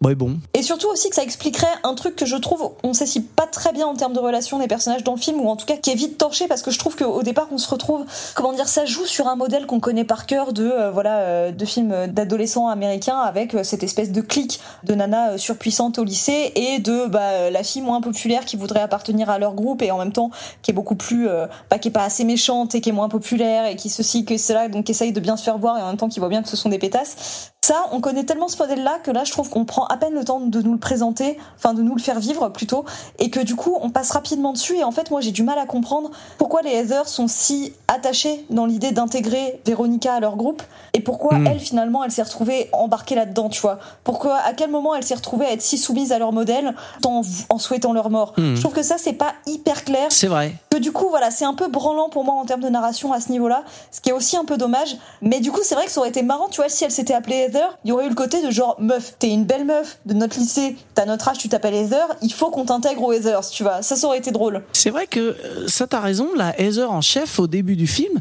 elle lui court un peu après, en fait. oui on- Pour faire la blague là On dans la cantine et tout, pour l'emmener en soirée. euh, C'est vrai que c'est un peu bizarre. Est-ce qu'elle voit en elle un potentiel? Est-ce que je sais pas, mais c'est vrai que c'est pas clair. Est-ce que c'est du pur faire valoir? Est-ce que c'est purement pour avoir euh, la nana qui va lui faire les ongles, les ongles et porter son sac de cours? Mais en même temps, elle a un côté un peu trop. euh, je sais pas, plus elle la traite pas assez comme de la merde pour ça non plus, tu vois. Elle a l'air d'être davantage. Elle la traite pas comme une servante, elle a envie, quand- enfin pas que, elle a quand même aussi envie de la traiter comme un membre du groupe Ouais. et dire si tu veux intégrer notre groupe, si tu veux intégrer notre groupe. Donc c'est une logique que je trouve pas très bien racontée, ça. On a limite l'impression qu'elle pourrait être direct la numéro 2 du groupe. Bah oui. Mhm. Ouais, ouais, c'est pareil, les, les relations entre les Heathers elles-mêmes sont pas très développées, tout ça va, va vite. Ah, se repose un peu sur le fait qu'on a l'habitude de ce genre de modèle. Et du coup, c'est aussi ce qui fait un peu le côté un peu cheap de la narration, tu vois. Ouais, bah, je- après je trouve que c'est un peu dur parce que je trouve que l'évolution de Heathers euh, qui reste après le premier crime est finalement euh, assez développée. Enfin, assez développée, assez logique. Je Oui, que mais justement, c'est avant le premier crime, tu vois. J'aurais Hmm, voulu qu'on comprenne comment, davantage comment s'était instauré ce modèle de clic. Mais Euh, voilà. ouais, mais ça, par contre, je pense que c'est un peu fait exprès. Euh, c'est le côté euh, bon, eh, le cliché vous le connaissez, je vais pas vous le raconter. De toute façon, ça commence, vous avez déjà compris quoi. Bah ouais, mais ça, je trouve ça toujours dommage que tu puisses Ouais. pas re-raconter à ta manière, parce que dans l'idéal, je trouve qu'un film devrait toujours réussir à s'apprécier, même si t'avais pas de contexte culturel, tu Mhm, vois. c'est vrai. Donc il faudrait qu'il représente à sa manière les choses. C'est vrai que t'as raison. Là, si t'as jamais vu de teen movie, tu regardes ça, tu comprends rien au début, c'est certain, ouais. Oui, Hmm. ouais. Et qui n'a jamais vu de teen movie? Oui, non mais d'accord, bien sûr. hein. Et puis du coup, moi, je, je prends quand même mon pied devant le film, bien sûr. Mais tu vois, c'est des imperfections qui s'ajoutent et qui font que je trouve que le film est pas toujours hyper bien huilé. Et c'est marrant ce que tu disais sur le film, ça me fait penser un peu à, à- à- aux- ouais, j'allais dire à un, mais aux autres films qu'a réalisé euh, Michael Lehman. C'est le gars qui a réalisé Hudson Hawk, qui est sûrement son film le plus connu en fait, avec euh, Bruce Willis. Je sais pas si tu as vu ce film-là. Non, je n'ai pas eu l'honneur de voir ça. Ah, et écoute, c'est marrant, c'est un film qui donne un peu la même impression que ce que tu as décrit. Moi, je suis pas tout à fait d'accord avec toi. Je te trouve très dur hein, sur Heathers euh, quand tu dis que il. Oh, il- pourtant j'ai dit plein de trucs positifs. Oui, mais quand tu dis que euh, bon, ils auraient pu finir le film avant de le mettre en salle, je trouve que c'est un peu limite, quoi, tu vois. Bah oui, écoute, je trouve qu'il y a des approximations et un côté pas bien fini. euh, voilà, oui, je, je sais pas comment. Effectivement, c'est peut-être un peu cruel. Ça reste un film pour lequel j'ai beaucoup d'affection, hein. Mais il a, écoute, je, je sais pas comment mieux Ouais, le dire. ouais. Je trouve qu'il a vraiment un côté Bah, téléfilm. Écoute, Hudson Hawk, c'est un peu la même chose. Bon, c'est pas du tout le même genre d'histoire, hein, c'est dans un autre registre. Mais c'est aussi un film qui a plein de bonnes idées, qui tente des trucs au niveau de la réalisation, au niveau du montage, au niveau de, tu vois, euh, mais qui au final euh, est un peu, un peu raté, quoi. Mhm. Pas vraiment réussi, quoi. Bon, peut-être que euh, je vais vexer des gens en disant ça, mais voilà. Bah écoute, si je le vois, je te dirai ce que j'en pense. Mais après, euh, c'est pas rare, hein, les profils de réalisateurs ou de réalisatrices qui ont plein de potentiel, plein de bonnes idées, mais qui n'ont pas toujours soit la structure, Mhm. soit non plus le, le- le- le talent euh, jusqu'au boutiste qu'il faut parfois pour parfaire son idée, quoi. Écoute, puisque t'as bien euh, descendu Heather, je vais me permettre de... je vais me permettre de dire un petit peu de mal des quatre filles du docteur Marsh. Vas-y, vas-y. Alors, tout à l'heure, je te posais la question, euh, tu sais, par rapport aux adaptations et aux livres. Euh, Moi, ce que je me demande euh, dans ce film, c'est qu'est-ce que euh, bah, cette adaptation apporte vraiment par rapport, euh, voilà, au texte original. Alors, on sent bien quand même, hein, euh, c'est ce que je disais, que les autres versions euh, anciennes sont plus enfantines entre guillemets et que euh, là euh, Armstrong elle, va prendre les thèmes très au sérieux. Mais j'ai l'impression qu'en fait euh, bah c'est ce qu'il y a dans le texte de base et que je suis pas sûr que le film apporte vraiment une, une dimension supérieure à, l'histoire d'origine. Après, là, tu triches. Tu triches vraiment parce que tu dis, ouais, je sais pas ce que ça apporte au texte et tout à l'heure, t'as dit que tu n'as pas lu le livre. Donc là, Hmm. c'est vraiment juste pour le plaisir de dire du mal du film sans savoir. Hein, je précise pour Ah non, nos, alors- nos auditeurs. Je, je me permets de dire que je dis je sais pas ce que ça apporte, du coup c'est au premier degré, tu vois, je dis pas je sais Ouais, pas ce que ouais, ça apporte, ça apporte rien. C'est une vraie interrogation au premier degré, qu'est-ce que ça apporte au texte Euh, Judith, dis-moi. Bah écoute, non mais après pour moi le film a suffisamment de qualité cinématographique pour qu'il ait un intérêt à exister en tant qu'objet cinématographique en lui-même. Et ne serait-ce que, ben tu vois, on parlait du super casting, moi je trouve que, enfin, l'interprétation des acteurs pour moi Ouais. c'est toujours, enfin c'est un travail que je Mm. trouve toujours fascinant et elle mérite d'exister euh, en tant qu'elle-même, tu vois, Mm. ça fait partie de l'œuvre d'art aussi. Il me semble que c'est la première adaptation qui a eu à cœur de reproduire à l'identique la maison de Louisa May Alcott qu'elle décrit dans le livre, qui était sa vraie maison. En termes de comment dire de, de patrimoine aussi, tu vois, c'est parce que je crois que sa maison, elle se visite aujourd'hui ou je sais pas, mais il me semble que c'est la première fois qu'elle est fidèlement mise en scène dans cette histoire qui est quand même euh, hyper importante dans l'histoire des États-Unis. Enfin, je veux dire importante, on va dire dans l'histoire de la littérature américaine. Donc ça, déjà d'un point de vue documentaire et d'un point de vue euh, accès pour les personnes euh, qui auraient besoin d'être sensibilisées ou initiées à cette lecture, bah, je trouve ça chouette. Et après, ouais, non, c'est pas pareil. Enfin, c'est toujours ça avec une interprétation, tu vois. C'est parce que quand tu vas lire un livre, chaque, enfin, personne ne va imaginer exactement le même personnage, dire les mêmes choses de la même manière. Et euh, quand tu proposes une adaptation, forcément, tu vas mettre ton interprétation là-dessus. Et ce sera forcément pas exactement ce que les personnes voyaient en lisant le livre. Et donc là, c'est proposé la Joe March de Winona Ryder, le Theodore Lawrence de, de Christian Bale, euh, la, la Marmee de Susan Sarandon. Et tout ça, c'est des personnages qui, je trouve, méritaient euh, mille fois d'être interprétés par ces acteurs-là et de cette manière-là. Donc euh, rien que pour ça, pour moi, euh, si tu veux, voilà quoi. Et euh, juste pour revenir un petit peu sur euh, le- les performances des acteurs, des actrices, Claire Danes, elle est vraiment super aussi hein, dedans là. Elle a, Oui, elle a- oh, bah elle fait pleurer. Eh Hein. ouais, ouais, ouais. Ouais. ouais, ouais.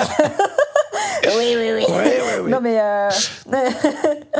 ouais, ouais. Non, elle est, elle est très touchante et euh, elle avait pas encore euh, hit de big time à ce moment-là. Bah, Elle a pas eu son big break, mais elle, elle est déjà, elle est déjà vachement bien. Elle est plus en retrait. Elle a un personnage qui est beaucoup Mais plus discret. et c'est tout, vachement mais, dur euh, à jouer. Hein. Ouais, ouais, ouais, carrément. Et elle le fait avec une très très grande sensibilité. Alors évidemment, on l'a dit tout à l'heure, hein, les décors, les costumes sont géniaux, la musique est, est super. D'ailleurs, euh, l'histoire, c'est qu'il a pas eu. euh, ra- Rappelle-moi le nom du compositeur, pardon. Thomas Newman. Ouais, il a pas eu l'Oscar et tout le monde a dit que cette année-là, il s'était fait voler pour euh, pas l'avoir eu. Ouais. Mais ça peut être méchant ce que je vais dire, mais je trouve que ce film a quand même un côté film de Noël. C'est-à-dire que c'est un super film de Noël, Mm. mais c'est un peu quand même ah, le film de Noël, quoi. Non, mais je peux comprendre. En fait, peut-être ce que tu essayes de dire, c'est qu'il a un côté cucu, en fait. Ouais, on peut dire ça. Ouais. Mhm. Écoute, moi, je trouve, parce que c'est pas la première fois que j'entends dire ça sur les quais de fille Dr. March, toute interprétation euh, confondue, toute adaptation confondue, et même le, sur le livre, c'est balayer du revers de la main un peu facilement, je trouve, l'intérêt que peut avoir le quotidien de très jeunes filles et la manière dont elles se construisent et la manière dont elles appréhendent une société qui a déjà décidé beaucoup de choses pour elles et comment elles, en tant que jeunes filles, avec euh, bah, le peu d'armes qu'elles ont à ce moment-là, affrontent ça et appréhendent tout ça. Et en fait, c'est pas parce que c'est une bande de jeunes filles qui jouent entre elles et qui rigolent entre elles que c'est cucu, tu vois, parce que on a tendance à trouver ça, euh, enfin à considérer ça très rapidement, mais moi aussi, hein. c'est un biais de notre société de, de manière générale, mais c'est un biais que malheureusement j'ai aussi et que j'essaye de combattre. Mais euh, à partir du moment où tu montres euh, une bande de filles qui gloussent, tu vois, tu as que c'est superficiel, cucu, euh, comédie romantique, machin, et que tout ce qui les intéresse c'est les affaires de cœur et tout. Et le film, je trouve qu'il aborde tellement autre chose que ça, sans oublier de présenter des vrais personnages d'adolescentes, de jeunes filles, et qui donc, bah oui, parfois pensent à euh, quelle robe je vais porter, et que oui, bah ce qui est chouette, c'est de faire euh, des câlins collectifs à sa maman un soir de Noël, près d'un feu de cheminée. Donc oui, il y a toute cette esthétique-là, et c'est ce que je disais euh, plus tôt avec le, le fait que ça me faisait penser au tableau de Norman Rockwell. C'est qu'on n'hésite pas à aller dans le touchant, dans le chaleureux, dans le réconfortant, mais euh, on n'oublie pas pourquoi est-ce qu'on montre ça, et on n'oublie pas de le montrer sincèrement, et de toujours aussi exprimer euh, bah, le- le- la dureté du quotidien à côté.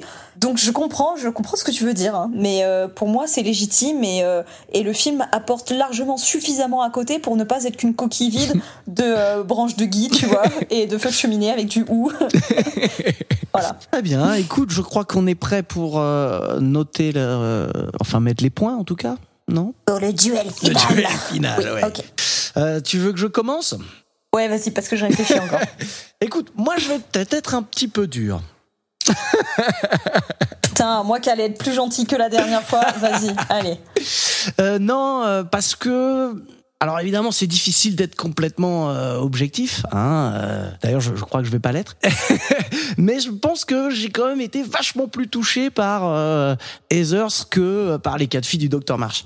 Alors. Je comprends tout à fait euh, ce que tu reproches à Heathers et c'est vrai que euh, on peut se dire que si on compare les films effectivement de façon un peu technique, hein, même si c'est un terme qui est un peu moche, les quatre filles du Docteur March est franchement au-dessus, franchement euh, a une plus belle image euh, et mieux mieux conçu quoi, tout simplement.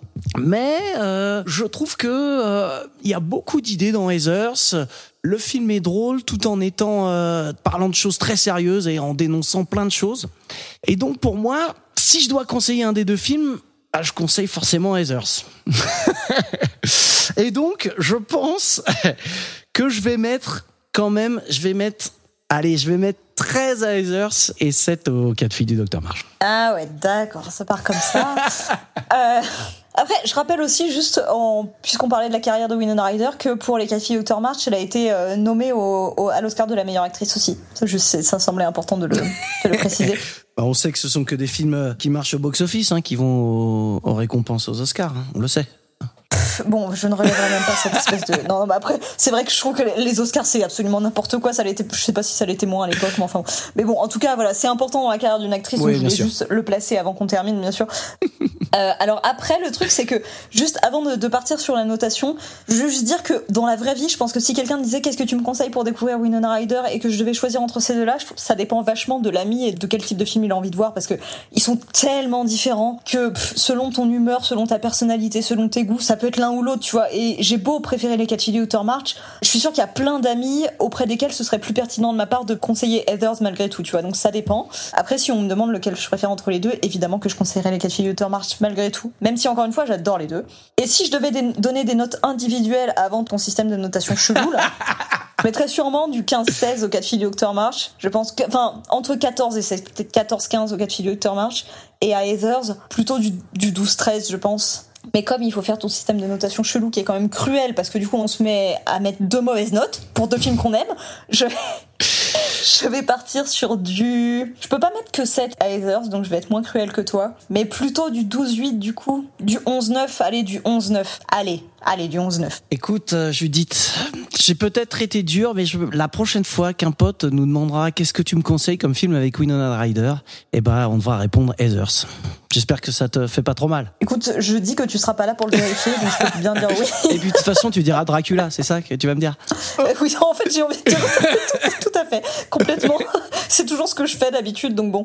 Non, mais en, en vrai, Heathers, je ne l'avais vu qu'une fois, c'est vrai, euh, honte à moi, mais je ne l'avais vu qu'une fois il y a quelques temps. Du coup, je l'ai revu pour ce podcast, et ça a été un vrai plaisir de le revoir, et c'est vrai que je, malgré tout, tu vois, j'ai regretté de pas l'avoir vu davantage, et je le reverrai plus souvent, parce que euh, ça a été un plaisir de le redécouvrir, et de me repencher un peu plus dessus, et effectivement de m'attarder un peu sur tout ce qu'il présente d'intéressant, parce que ça reste effectivement un, un film bah, vraiment assez passionnant par euh, plein d'aspects, même si voilà, je le trouve loin d'être parfait. Et je comprends d'autant mieux pourquoi est-ce qu'il redevient culte aujourd'hui, et c'est top. Donc voilà, super expérience que de le redécouvrir. Bah, tu vois, tu le regardes encore deux fois et puis tu mets la même note que moi, je pense. Alors du coup non, hein, parce qu'en plus les quatre filles, avant de rattraper le nombre de fois dans ma vie où j'ai vu les quatre filles au temps marche, je sais pas, je pense que ça se compte vraiment à l'aise en, en, en nombre à, deux chiffres, vraiment. Euh, Bah, à chaque Noël. je- je- Non Déjà, il y, a des- il y a des séquences qui se passent à toutes les saisons. Donc déjà, on peut le regarder à n'importe quelle période de l'année, sachez-le. Euh, voilà. Ah oui, d'ailleurs, en termes de casting, on n'a même pas parlé du fait que dans la deuxième moitié du film, il y avait quand même Gabriel Byrne, qui est pas un petit acteur non plus. Donc euh, bref, Enfin, c'est complètement accessoire. Voilà, je, je plug ça en dernière seconde. Mais euh, non, voyez ce film aussi, voyez les deux. Voilà. Alors Judith, donc on l'a dit au début, euh, ta chaîne c'est euh, Demoiselle d'horreur, n'est-ce pas? Yes. euh, T'as une vidéo qui sort bientôt ou euh, tu sais pas trop pour le mois de Alors, septembre? J'en ai surtout une qui est sortie il y a pas Mhm. longtemps, donc déjà allez voir celle qui est sortie il y a pas longtemps. Et euh, ce, qui, ce que je vais sortir bientôt, c'est la version podcast de cette même vidéo, donc euh, sur Sainte Maude. Donc abonnez-vous aussi à mon podcast, disponible sur toutes les plateformes. Pour la prochaine, je peux pas encore dévoiler ce que je prépare parce que comme parfois je change d'avis en cours de préparation, voilà, je veux pas spoiler, je veux pas dire précisément, mais déjà regardez tout ce que vous n'avez Voilà. pas regardé de moi, ça fait déjà à l'aise. Euh, vous avez déjà du travail, donc euh, voilà. Et suivez-moi sur les réseaux, comme ça vous serez au courant de mes actualités. Par rapport au fait que tu fasses une version podcast, tu changes beaucoup de choses entre la version audio et la version vidéo? Alors ça dépend de si je réécris des anciennes, enfin d'anciennes vidéos ou de si, voilà par exemple pour la version podcast de ma dernière vidéo, comme c'est quelque chose que je viens d'écrire qui est très frais dans ma tête, je reprends le même texte, si ce n'est que je le réenregistre avec un autre rythme de voix et que je le monte différemment avec différentes musiques et tout. Je redécris parfois un petit peu plus ce qu'on voit à l'image parce que forcément il n'y a pas les extraits vidéo. Le premier épisode de podcast que j'ai sorti, j'ai repris mon ancienne vidéo sur euh, The Ring et là j'ai rajouté l'intervention de Amandine du podcast La Librairie Yokai, qui est donc spécialiste de culture japonaise et donc de l'univers des yokai. Et je lui ai fait faire une intervention en fait justement sur la figure du yokai et du yurei, des fantômes japonais, pour qu'elle apporte, si tu veux, son regard sur le film et sur la, bah, en fait la mythologie qui a créé le personnage de Sadako. Donc ça c'est un ajout que je peux faire parfois. Je l'ai fait sur la première vidéo, voilà. Ensuite je réécris un peu, mais c'est mis à part le fait que je monte et que je parle différemment, c'est pas c'est pas fondamentalement différent, tu vois. L'idée c'est plus de toucher deux publics différents entre les gens qui sont plutôt YouTube et les gens qui sont plutôt podcast. Et tu disais, euh, pour la sororité, là, vous avez un petit programme euh, d'Halloween euh, sur le mois d'octobre? Ouais, ça c'est vraiment l'actualité du moment. Vraiment, c'est ce challenge. On a vraiment envie de faire découvrir. Enfin, il y a ce système de challenge. Moi, je le trouve bien et on le trouve bien dans le collectif pour pousser les gens à découvrir des films parce qu'on a toujours tous envie de découvrir plein de films. On a toujours une watchlist énorme, mais on sait pas par où la prendre et souvent on se dit oh finalement j'ai plutôt envie de re-regarder ce film que j'ai vu 15 fois.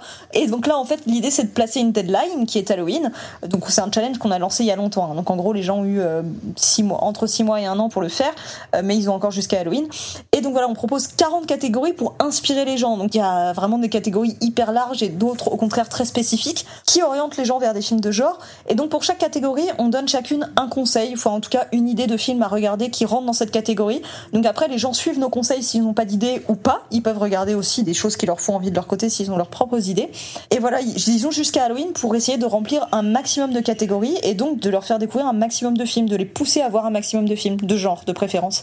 Mais après, ils sont pas obligés de remplir les 40 catégories pour pouvoir euh, participer et pour gagner des lots, tu vois. C'est en gros, plus tu regardes de films, plus tu remplis de catégories, plus tu as de chances de gagner des lots.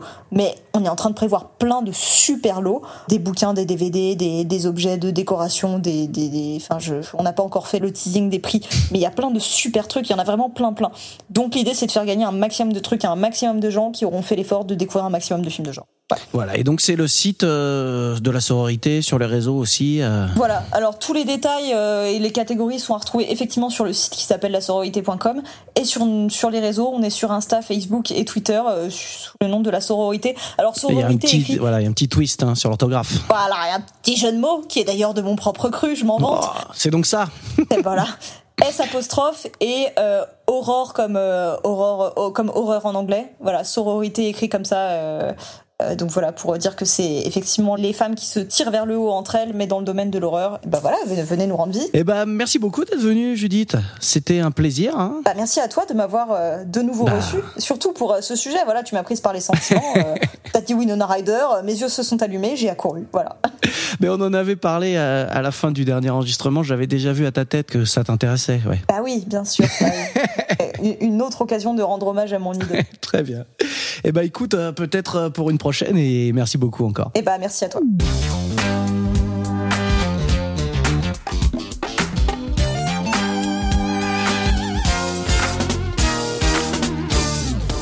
Bon, excusez-moi. Il est tard maintenant, il faut que je rentre.